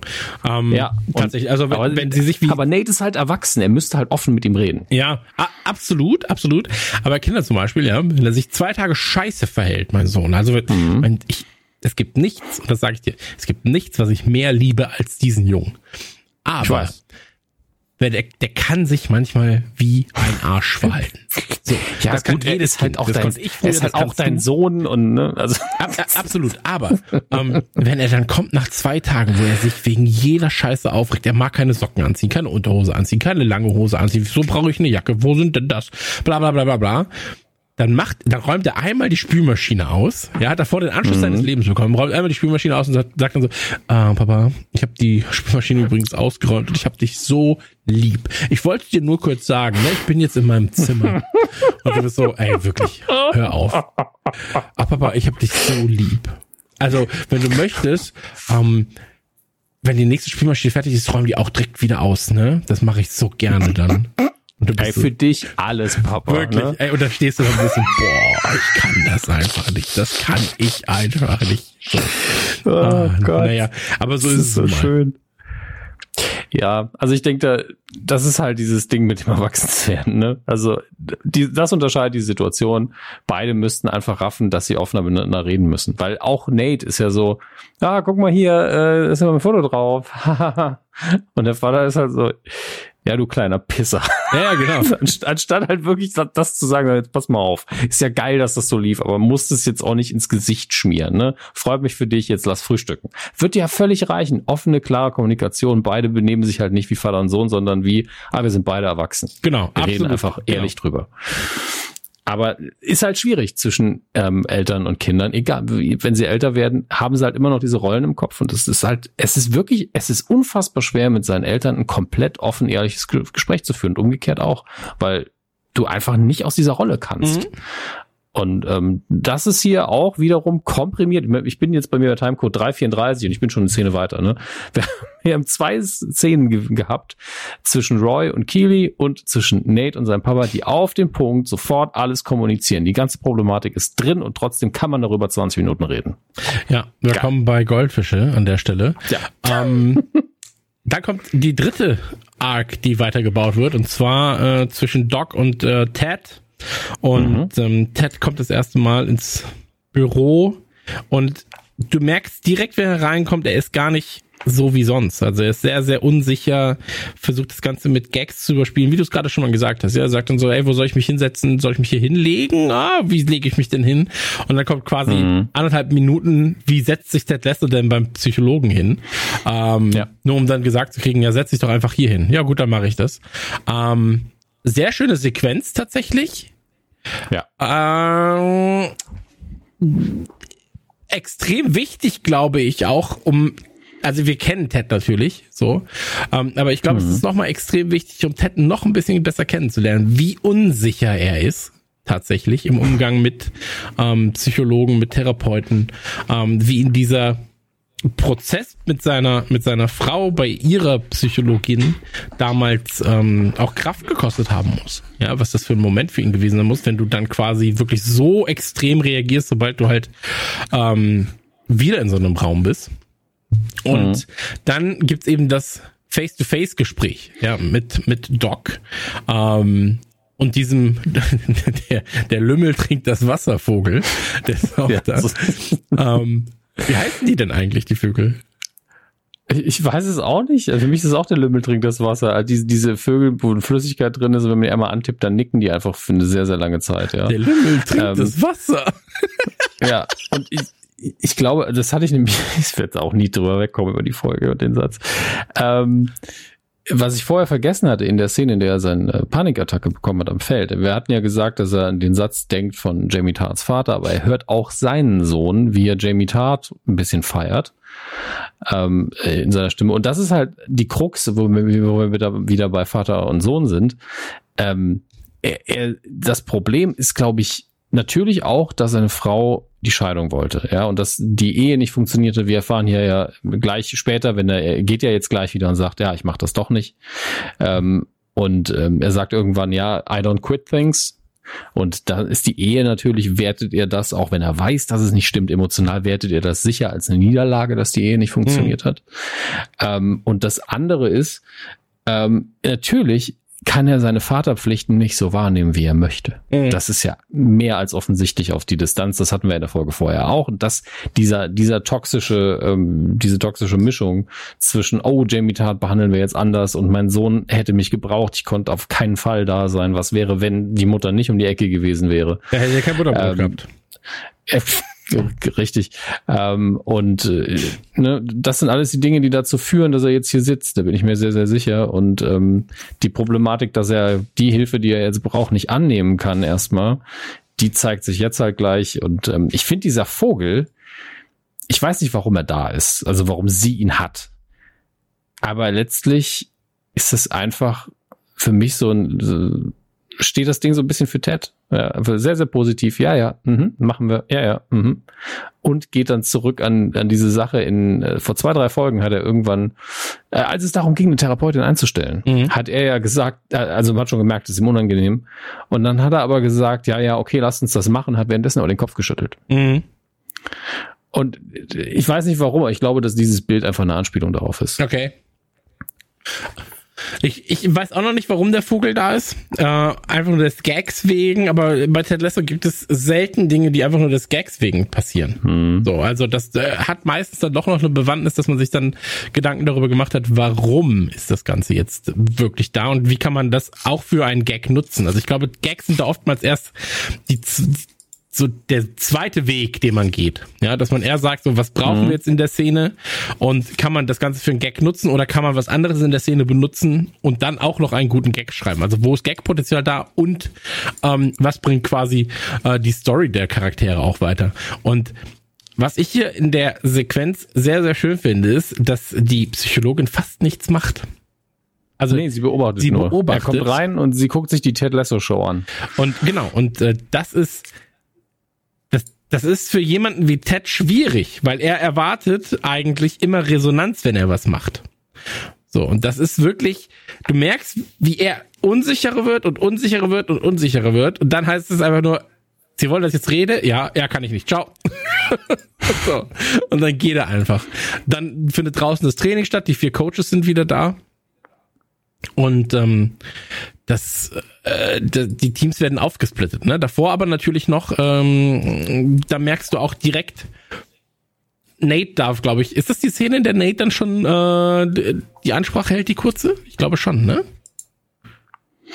Die Szene, weiß ich, Moment, da muss ich ein bisschen skippen ähm, weil ich war noch bei der Reportin, ja, okay, wir sind beim Coachen, alles läuft soweit gut und ja, jetzt macht er Colin fertig. Genau, und das ist die Szene, also, wo Jamie, ähm, ich glaube, noch einer der Jungs und auch Colin äh, was sagen zum Thema Wunderkind, ja, ja. und ähm, Jamie und der andere fangen sich nichts ein, aber Colin fängt sich dann noch eine ein. Ich weiß gar nicht mehr genau, was er sagt, aber er spricht ihn auf das letzte Spiel an und auf eine Szene, in der er nicht so gut war, wohl Colin. Ähm, und dann heißt es so, wow, wow, wow, wow. Und dann gehen sie erstmal zum Sport. Ja. Ähm, ja. Die Jungs nehmen das aber eher so als klassischen, ja, als klassischen ja, so Gag auf. Und das Problem ist aber, Nate tritt dann nochmal nach. Ja, das ist halt das sind. Ding, weil das andere war recht harmlos, weil da hat er einfach nur so, ah, bist du jetzt Stand-up-Comedian, weil ich habe dich ja neulich äh, sitzen lassen. Es ist ja ganz ironisch. Aber dann sagt er halt, wir, wir brauchen unsere besten ähm, äh, Torschützen auf dem Feld jetzt und schickt sie los. Und dann sagt er, Colin, du kannst aber sitzen bleiben. Mhm. Genau. So, also richtig, also nicht mal kreativ, sondern einfach eklig gemeint. Genau, einfach bösartig in dem Fall, ne? So. Ähm, ja. Und das ist die Szene, wo dann der Gag, ja, also einfach nur dieses Bantern, so, äh, der Banter, mhm. äh, wo das quasi dann wird zu, jetzt wird's aber gemein, ja. Und ähm, das vor den Augen von Beard, das darf man nicht vergessen, ja, Beard, der auch ja. noch eine Rolle spielen wird, Beard und äh, Nate werden sich auch in der Rolle dann nochmal äh, in die in die Haare kriegen. Ähm, aber ich mag auch, wie wie Colin dann, Colin äh, spricht dann doch sein Mantra ein. Ja, so ich bin capable man, ich bin capable man. Und dann kommt Beard und dann sagt Colin ja irgendwie sowas so, ja, das, das sage ich mir jetzt immer, das ist mein Mantra. Und anstatt dass Beard irgendwas dazu sagt, guckt er einfach weg und sagt, okay, cool. Ja, er ist einfach nur so leicht ironisch. Cool, ja, schön. Genau. Also es ist nur cool. ein Wort, aber äh, schon eine richtig gute Performance. Sowieso ähm, einer meiner äh, Lieblings-Comedy-Darsteller drin. Äh, also Brandon Hunt macht das richtig, richtig gut. Ähm, aber gleichzeitig, äh, in dem Moment fand ich es ein bisschen unsympathisch, weil er wenig Respekt eigentlich dafür, also mhm. selbst wenn man es halt dumm findet, ja, dann kann man immer noch so, ja, ja, okay, dann ist es halt ein Mantra, wenn es hilft, okay.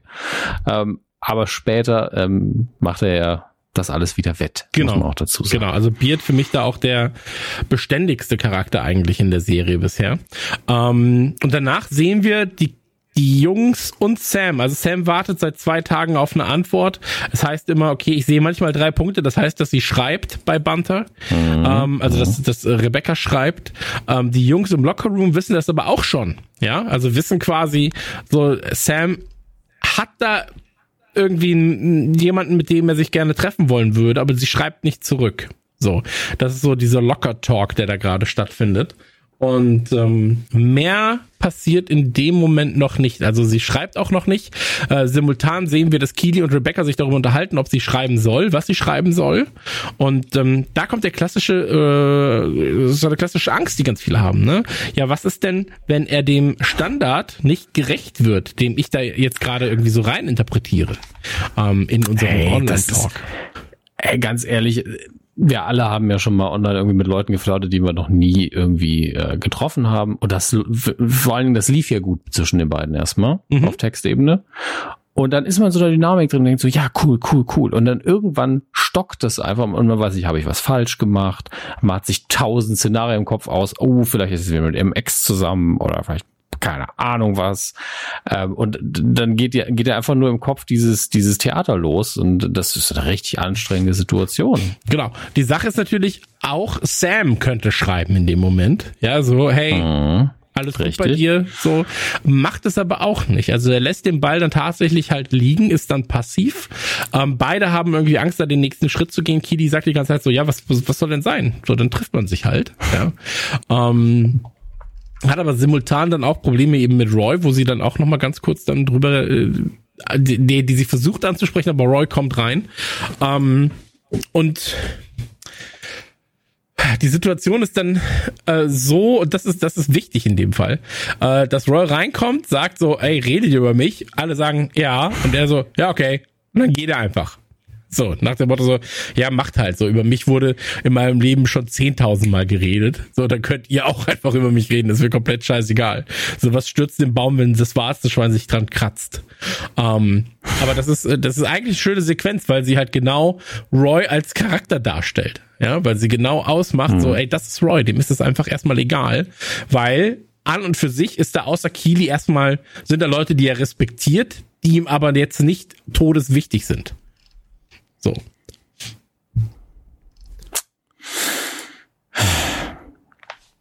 Ich habe gerade ganz, ganz schlimmes Aufmerksamkeitstief. Deswegen habe ich den letzten halben Satz nicht mehr mitbekommen. Es tut ja, mir sehr leid. Was ich gesagt habe, war, dass, ähm, dass, es, dass man Roy anmerkt, dass ähm, in diesem Raum ja, dass es ihm mhm. eigentlich egal ist, was da geredet wird. Die einzige Person, die ja. für ihn von Interesse ist, ist Keely in dem Moment. Und die anderen beiden mag er. Das haben wir jetzt herausgefunden. Er hat ja auch schon mit Rebecca über Beziehungen geredet und so weiter und so fort. Ähm, mit Higgins ist er bei den Diamond Dogs so halbwegs dabei. Ähm, auch wenn er kein Teil der Diamond Dogs ist, offiziell. Ähm, mhm. Aber eigentlich sind die anderen ihm egal. Und das finde ich ist halt so eine ganz klare Position, die er da wieder rein bekommt. So, ja, hey, über ihn wurde schon alles gesagt. So, der war einer der größten Fußballer der Insel. So, dem ist es scheißegal. Ja, er ist einfach das Gegenteil von Nate, was das angeht. Er hat halt ein gesundes Selbstbewusstsein, er weiß, wo er steht, er weiß, was er kann, er macht sich keine Sorgen, auch wenn er natürlich viel aggressiver in den Alltag geht als Nate. Ähm, kann er das letztlich nur, weil er weiß, ja gut, ich kann mit den Konsequenzen aber auch umgehen. Absolut. Und und äh, bleibt einfach konsequent sympathisch in der ganzen Sache für uns, aber natürlich für Kili einfach weiterhin sehr, sehr präsent. Absolut. Lass uns die Kili-Situation kurz aufklären, weil dann können wir zum eigentlichen Thema ja. der Folge kommen. Ähm, genau. Äh, Kili und Roy, da ist es dann so, dass sie sich äh, über kurz oder lang ähm, dass Kili dann doch schwach wird, als er dann Buch lesen will neben ihr und sie soll arbeiten und dann äh, machen sie Liebe und so weiter und so fort. Oh. Ähm, und irgendwann platzt es halt aus ihr raus und sie sagt dann so, ey, ich will einfach fucking Zeit für mich manchmal. Hm. So, ich liebe es, hm. Zeit mit dir zu verbringen, aber fuck you. So, ich muss auch mal für mich alleine sein. Und das fasst Roy erst sehr, sehr schlecht auf, tatsächlich. Ähm, was dann wiederum schön aufgeklärt wird, weil Roy ist dann erstmal so, dass er sie komplett ignoriert ja, ähm, mhm. alleine zum Fußball äh, Center fährt und so weiter und so fort, ähm, dass eben er auch nichts für sie gemacht hat äh, oder beim Frühstück auf sie wartet, sondern er ist halt, er, er ist dann auch beim Fußball, so, so bei der Arbeit, aber er ignoriert's. Und ähm, dann gibt es ein sehr, sehr schönes Gespräch tatsächlich. Und zwar findet das Gespräch statt äh, zwischen Jamie, unbeabsichtigt, und Roy, ähm, wo Jamie Roy sagt, als äh, Roy zu Jamie geht, weil er ähm, hätte schießen sollen, ja, oder weil er, weil er aggressiver und, und eigensinniger hätte spielen sollen im Training, ähm, mhm. ähm, wo Jamie dann sagt so, ey, es tut mir leid, Roy, aber das Beste, was ich hier für das Kollektiv tun konnte, ist Platz schaffen ja, zwischen mir und ihm, um ihm Freiraum zu geben. so. Ja. Und da wird dann Roy bewusst, das ist das, was Keely auch will. Und das ist das schönste Fuck, das ich jemals in der Serie gehört habe, wo ihm das bewusst wird, weil er so, fuck! Und geht einfach nur. Und Jamie guckt und sagt so, was habe ich denn jetzt schon wieder gemacht? So, ich hab, war doch nur ehrlich, was habe ich denn schon wieder gemacht?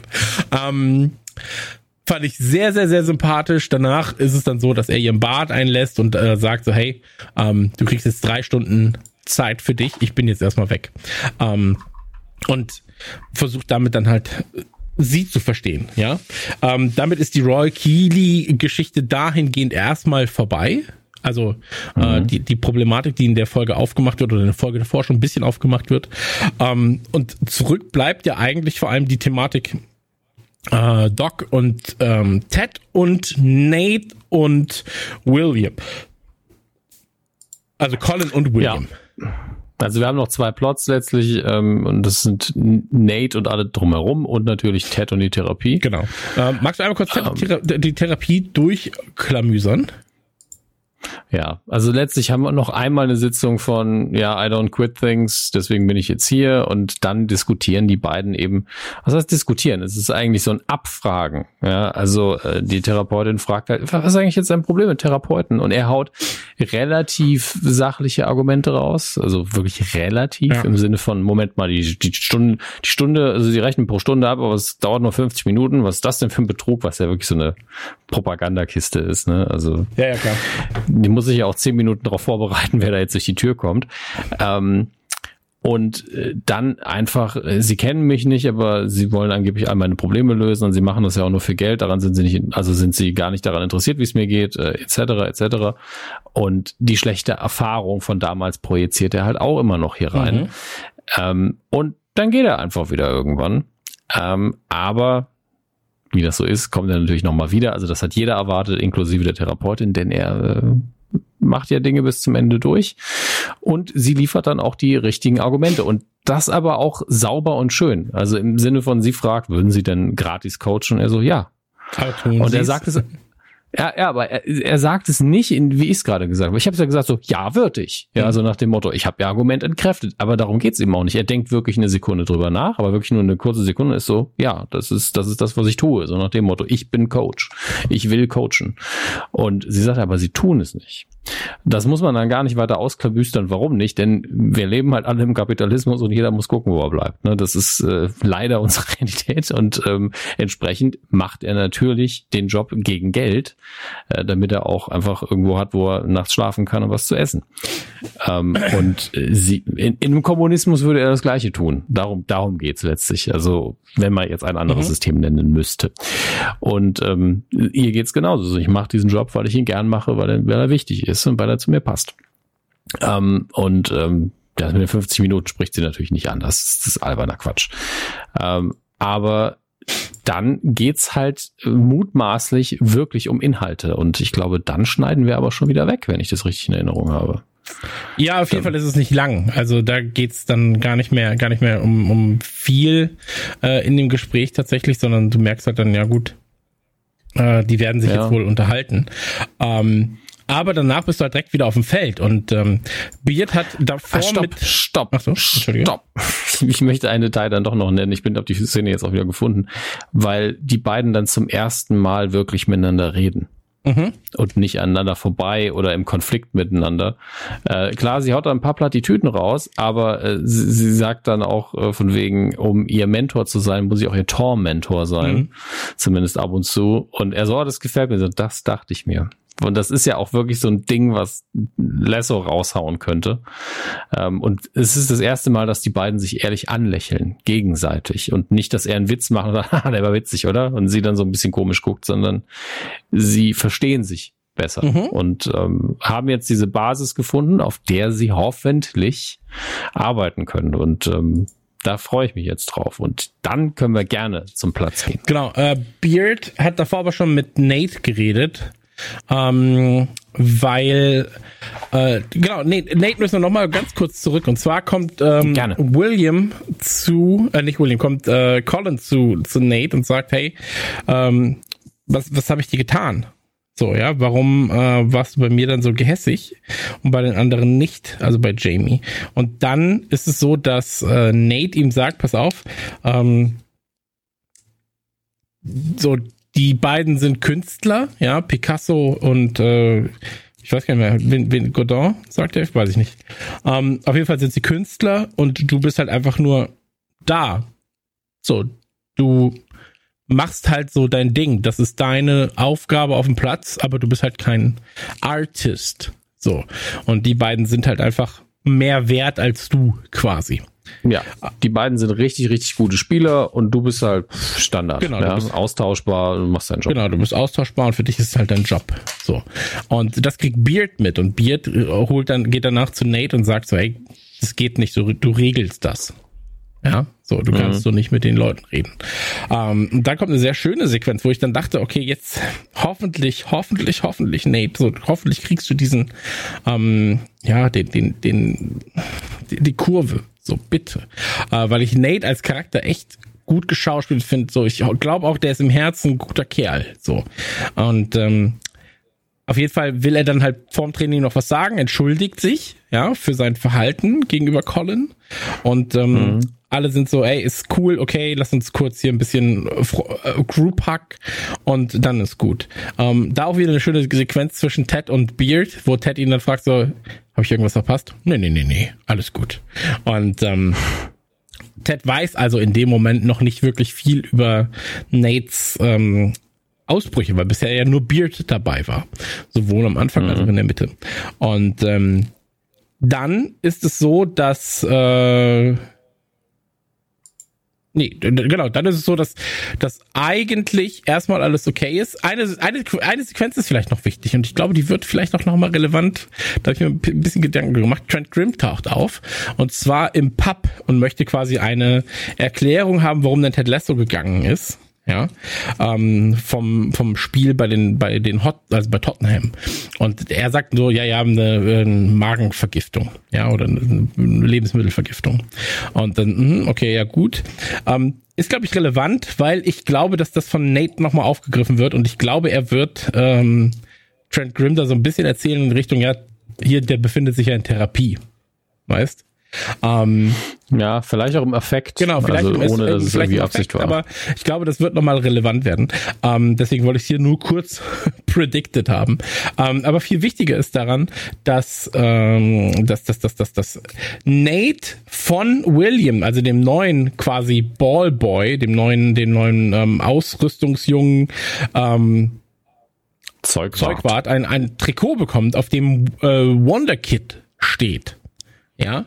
Und super lieb gemeint, sie bereichen das, er freut sich dann auch erstmal, Nate, ja, ähm, dass er da ein, ein Geschenk bekommen hat und geht dann in sein Büro. Und dann passiert was, was wir, glaube ich, auch so in Folge 156 bei uns besprochen haben, ähm, weil Nate ja wirklich bisher fast nur positives Feedback bekommen hat, online. Mhm. Ja, also er kriegt positiv Feedback, so Nate ist der coolste, Nate macht das schon, Nate ist unser Mann, bla bla bla bla bla. Und eigentlich ist die Situation gerade geklärt und alles ist gut. Ähm, und dann sieht er einen Tweet und der Tweet, ähm, wie gesagt, das ist genau das, was wir ähm, besprochen haben in Folge 156. Du kannst 10.000 Mal positives Feedback bekommen. Ja, aber dann mhm. ist da ein Tweet und der ändert quasi alles. Der verändert deine äh, Sichtweise darauf, wie du dich selbst siehst. Ja, und der ist hier von Joe the Man 6. Nate might have won it for Richmond, but he clearly still seems like a loser. Und ähm, mit den Hashtags, Hashtags Coach Nate und Not My Wonder Kid. Und ich frage mich gerade, warum er das, warum er den Tweet sieht obwohl er nicht verlinkt ist und er einen anderen Hashtag googelt. Das ist aber jetzt falsch, allerdings. Naja. Ähm, Schlechteste Folge aller Zeiten. Schlechteste Folge aller Zeiten. Und es gibt eine Reply auf den Tweet, den man nicht sieht. Das finde ich jetzt aber auch. Ja, aber fünf Likes. Nee, das ist normal. Also das da, hat, da, müsste er drauf gehen. Genau, das Ding hat fünf Likes auf jeden Fall und ein Lachsmiley. Und ähm, in dem Moment, wo er den Tweet liest, mhm. legt er quasi auch so ein bisschen so seine, also fällt dieses fröhliche, diese fröhliche Maske von ihm und er ist dann so, hm, was mache ich jetzt? Er legt das Handy weg, sieht das Trikot, geht zu William und sagt ihm dann so, wenn du mich noch einmal so lächerlich machst vor den anderen, dann mache ich dir das Leben zur Hölle. Und geht einfach, lässt ihn noch gar nicht erst antworten. Wir sehen aber auch den Konflikt nicht, weil du nur die Tür siehst, weil die ist halt eben offen zum Bootroom. Ähm, und er wirft ihm quasi das Ding entgegen, schließt die Tür, du siehst noch William und die Folge ist danach zu Ende. Ähm, hat mir das Herz gebrochen. Also gerade wenn, also wirklich, ich habe das gesehen, war so, hm. Das, also es ist halt wirklich so eine, wäre Nate nicht als Charakter so naiv und, und zart beseitet geschrieben, wäre ich so, ey, was, was eine Scheiße. ähm, weil er wirklich, er hat bisher, wir sehen nur diesen einen negativen und so wie er reagiert, war es wirklich der erste, den er gelesen hat. Und der ist ja ganz offensichtlich auch noch inhaltlich völlig wertfrei, weil es ja einfach mhm. so, ja, äh, der hat seinen, ähm, seinen Erfolg anerkannt, der Tweet, ja. Ja. Und ist dann so, aber es scheint immer noch so, als wäre er irgendwie ein Loser. Das ist was, da, also da würden du und ich würden einfach drüber weglesen.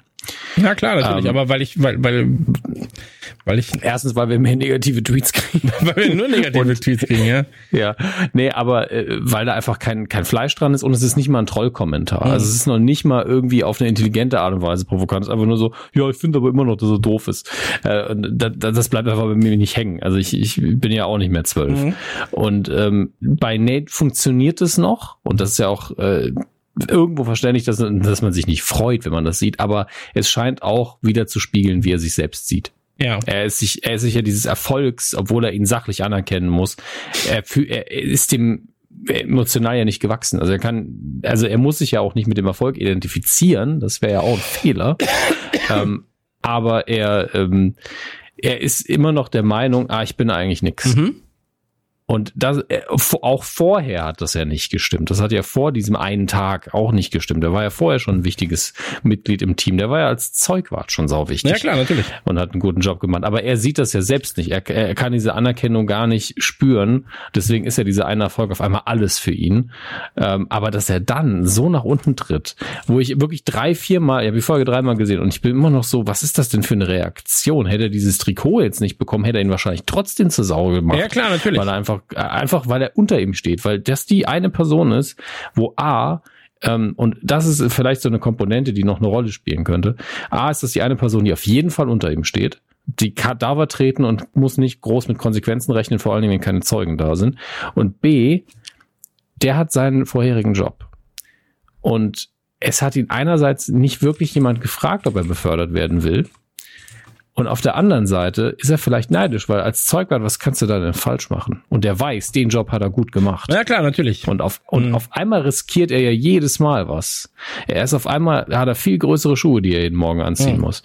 Und ich glaube, dass auch der Bereich eine Rolle spielen wird, wenn irgendjemand ihn konfrontiert und sagen wird, ey, benimm dich doch nicht so und wieso bist du denn so überfordert? Also, ich war hier darauf nie vorbereitet. Ich wollte einfach Zeugwart sein. Mhm. Das hätte mir ja eigentlich gereicht. Kann sein, dass die, die Argumentation von ihm kommen wird. Ja. Ey, kann ich mir auch gut vorstellen, ehrlich gesagt. Ähm, aber am Ende, ey, ganz ehrlich, so, ich finde, dass, ich hoffe, dass, äh, dass, dass Nate da diesen ach, das ist echt Mann. Mein Problem da gerade ist, ich mag die Figur von Nate super gern. Ähm, und es ist eine emotionale Achterbahn für mich zu erfahren, wie Nate sich da weiterentwickelt, weil ich freue mich oder eher gesagt für mich war der Moment in diesem in diesem Restaurant, ja. Ich habe ja schon gesagt, als er gegen den Spiegel gespuckt hat, war ich so, da haben wir auch ganz kurz drüber so, hm, okay, komisch, so, das ist so ein bisschen so ähm, wie bei Taxi Driver. Weißt du, so redest du mit mir? ähm, das ist äh, eine Wandlung, wo du siehst, so das ist halt in ihm, ja, so dieser weiß ich nicht, ey. Der Punkt ist, ich habe mich so gefreut für seine Entwicklung, dass er selbstständiger da wird, dass er sich mehr zutraut und dass er so mhm. aus sich rauskommt ja. Aber das tut mir gerade in der Seele weh zu sehen, dass er da übers Ziel hinausschießt. Das ist ja auch was, wenn ich, wenn ich an meinen Sohn denke zum Beispiel, ich äh, habe da ja so ein bisschen immer ein Auge drauf. Ja, ich möchte ja, dass er extrem fair ist, dass er ein, ein, dass er einfach ein guter Kerl wird. So, ja. Und ähm, ja. wenn ich dann manchmal sehe, dass er, wenn er was Gutes getan hat und dafür gelobt wird, dass er auch so ein bisschen mh, mm, über sich hinaus wächst, was das Selbstbewusstsein angeht. Ich glaube, dann ist es wichtig, auch mal laufen zu lassen, aber ihn zu gewissen Punkten dann auch wieder mal so ein bisschen zu erden. So. Und ähm, das ist gerade ein Punkt, so das fehlt bei Nate. So, dieses richtige, vernünftige geerdet werden. Weil dafür hat er halt in der Serie dann auch keine solchen Freunde, zumindest keinen von dem wir wissen, wo er sich dann über sowas mal auskotzen kann, der auch mal eine andere Perspektive reinbringt. Hm. Ich, also die nächste Folge könnte schon relativ hart in die Richtung gehen, dass dieser Konflikt jetzt doch mal offen angegangen wird und nicht nur von von Beard so ein bisschen am Rande. Ey, entschuldige dich mal, ja. so geht das aber nicht hier. Ne? Also, mal, was ja die richtige Reaktion war. Er kennt den Umfang ja gar nicht. Mhm. Ähm, aber nächste Folge, Man City. Ähm, Kurzbeschreibung ist Tensions are high as the team prepares for the semifinal. Also das ist der Bereich, wo es ums Spiel geht. Davor geht es um die Therapie. Ähm, und auf dem Bild sieht man einfach die Diamond Dogs. Gehört Roy wirklich zu den Diamond Dogs? Ja, ne? Naja, er will, also Roy will ja kein Diamond Dog sein. Also er hat ja gesagt, das macht ihr wieder nix. diese Diamond Dog Scheiße. so, ähm, also deswegen, er, er will ja eigentlich nicht zwingend ein Diamond Dog aber, sein. Aber er war dabei bei den ersten, ne? Bei der ersten Sitzung war er doch dabei. Ja, genau, aber da hat er ja gesagt, seid ihr komplett bescheuert. Nee, nee, dann, dann ist er ein Diamond Dog, da kann er machen, was er will. Ähm, auf jeden Fall, die Diamond Dogs sind auf dem Bild und ähm, haben halt so äh, wie der Bundy groß früher, alle die Hände zusammen. Und ähm, Go Nate guckt so ein bisschen. ist ja so geil, wenn sie das machen würden. Ähm, und Nate guckt so ein bisschen, also jeder guckt natürlich wie sein Charakter, muss man dazu sagen. Ne? Also Higgins guckt so, ja, alles ist schön, ich bin ein Hufflepuff. Ähm, Roy guckt halt wie Roy, immer ein bisschen angepisst, aber auch in Richtung Nate. Und Nate guckt so, guckt unsicher, Ted guckt positiv und, und Beard guckt wie Beard. Also es ist wirklich, es, es muss nichts heißen, wie sie gucken, weil so sind ihre Charaktere eben. Ähm, aber es ist ja zumindest ein Bild der Einigkeit und des Zusammenraufens. Mhm. Ähm, und ich kann mir schon vorstellen, dass sie unter dem Druck, dass, äh, dass Nate irgendwie einen Ausraster hat und dass man ihn dann äh, doch mal zusammen sich vor die Brust nimmt oder dass, dass Ted irgendwas sagt. Weil ich, äh, das ist, das ist ja das Ding. Ich ärgere mich, ich bin vorher so ein Gedanke, ich, ich arbeite äh, seit längerem ja schon oder arbeite nicht, aber spiele mit so einer Drehbuchidee und letztlich geht Ted genau in die Richtung und ich, mir ist es nie aufgefallen, weil Ted ja auch ein Charakter ist, der allen anderen hilft, aber sich selbst nicht helfen kann. Mhm. Und, und das macht mich fertig. Mir ist es eben aufgefallen, dass er eigentlich, das ist so ein bisschen die Grundidee von dem Drehbuch. Deswegen bin ich so, hä? Wie, wie ist das denn passiert? Ja, hast du ganz kurz, denn um die Ecke? Ganz aber, kurz Ted Lasso geschrieben, zwei Jahre zu spät. Nee, völlig, völlig anderes Setting und, und ich hatte die Idee sogar vorher schon, also die habe ich schon länger. Ähm, aber die, dieser, diese, diese Grundthematik, dieses mhm. anderen helfen können, aber sich selbst nicht, was ja eigentlich für jeden gilt im weitesten Sinne. Äh, das, das, vorher einfach nur den Gedanken gehabt, kurz. Aber äh, könnte in der nächsten Folge schon passieren und ähm, ich muss jedes Mal gucke ich, wie viele Folgen haben wir noch und es sind insgesamt zwölf. Das heißt, wir haben jetzt jetzt noch, Folge 8, Folge 9, Folge 10, Folge 11, Folge 5 Folgen. Noch über einen Monat haben wir das und, und dann müssen wir sehr lange warten. Hm. Ich sag dir, wie es ist. So, ich äh, finde einfach, dass, dass es aktuell das Beste ist, was du gucken kannst. So, also für mich ist das jeden Freitag sitze ich da, lache, heule und bin so, ich will nicht, dass das endet. So, und wir haben ja bisher drei Staffeln quasi, ähm, die gekauft worden sind. Aber ich bin wirklich die ganze Zeit, mhm. ey, das kann nicht sein. Ich brauche, ich brauche mehr. Ich will mehr. So und ähm, ich freue mich drauf. Also ich freue mich darauf. Ich, ich habe leider aber auch super viel Schiss davor, weil, weil mir und das ist ja was Besonderes, weil mir die Charaktere so viel bedeuten, habe ich mhm. Schiss davor, dass sie für beispielsweise Roy eine Scheißrolle schreiben noch. Ja, also sie werden keine Scheißrolle schreiben, aber dass er halt nicht das tut, was ich erwarte. Ja, das Problem ist aber, ich erwarte ja, dass sie mit meinen Gefühlen spielen. Deswegen erwarte ich eigentlich, dass sie das schreiben, was ich erwarte, was mir aber nicht gefällt. So. Und ähm, dass sie dann vielleicht wieder zurückkommen. So. Aber jetzt gerade bin ich wirklich so, shit, ey, da kann noch alles passieren. Also jetzt gerade ist ja wirklich alles offen. So. Jede, jede Art, was wir in irgendeiner Form besprochen haben, ähm, haben äh, steht ja noch frei. Ja, was ist mit, mit Rebecca und Sam? So werden die in der nächsten Folge, also in der Folge laufen sie sich ja ganz kurz entgegen, unterhalten sich, haben beide ihr Handy in der Hand, weil sie beide gerade schreiben mhm. wollen, aber gucken nicht auf das Handy des anderen, um zu sehen, dass sie gerade schreiben ähm, und so weiter und so fort. Also du hast noch ein paar offene Baustellen. Ich freue mich immer, wenn wir im Pub zurückkommen. Ich hatte, ich hatte tatsächlich Trent Grimm schon fast wieder vergessen, bis er wieder in die Folge reingeholt wurde. Und das wurde er ganz sicher auch nicht ohne Grund, weil ähm, diese, das Gespräch zwischen ihm und, und, und Lasso war komplett egal. So, das muss ein Vorbereitungsgespräch gewesen sein für irgendwas anderes. Ja, natürlich. Da, da ging es ja nur darum, dass irgendjemand ihm einen Tipp gegeben hat oder dass er mal nochmal nachfragen wollte, genau. hey, wie sieht das denn aus? Und dass er halt seinen Job macht als Journalist. Und sobald er dann irgendwie einen genaueren Hinweis hat, wird er dem auch nachgehen und wird einen Artikel darüber schreiben, ah ja, okay, der hat halt sich Probleme. Wobei ich mich halt frage, ist das so was Besonderes heutzutage, dass irgendwie der Coach in Therapie ist? Deswegen, also da lasse ich mich auch gerne überraschen, was da noch passieren wird. Ähm, und Trent Grimm ist, er darf halt nicht, das war am Anfang der Staffel so ein bisschen so, da hat er seinen eigenen Running Gag halt zu oft gebracht. Mhm. Deswegen war es ganz gut, dass wir ihn jetzt nicht die ganze Zeit gesehen haben. Er muss auch was zu tun haben, wenn er schon da ja, ist. Ja, stimmt.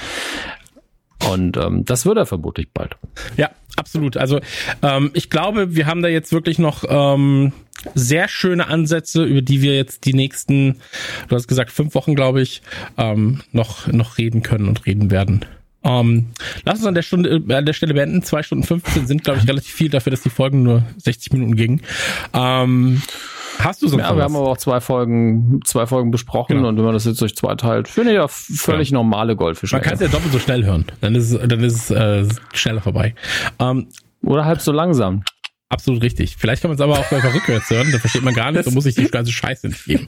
Ähm, Finde ich jedenfalls sehr, sehr gut, lass uns das so machen. Und ähm, ich freue mich drauf, wenn die Leute, nachdem sie jetzt gemerkt haben, hey, die Jungs haben sich da wirklich Gedanken gemacht, haben sich auch mal ein, zwei Sachen aufgeschrieben, außer den Namen der Psychologin. Ähm, Soll ich Ihnen nochmal sagen? Vielleicht haben wir irgendwann drauf. Dr. Sharon Fieldstone, aber der Name wird in der Sendung auch fast nie genannt. Ich sag's nochmal. Ja, Dr. Sharon sagen sie, glaube ich, oft. St stimmt, die Spieler sagen oft Dr. Sharon ja. und, und Ted sagt immer nur Doc. Genau.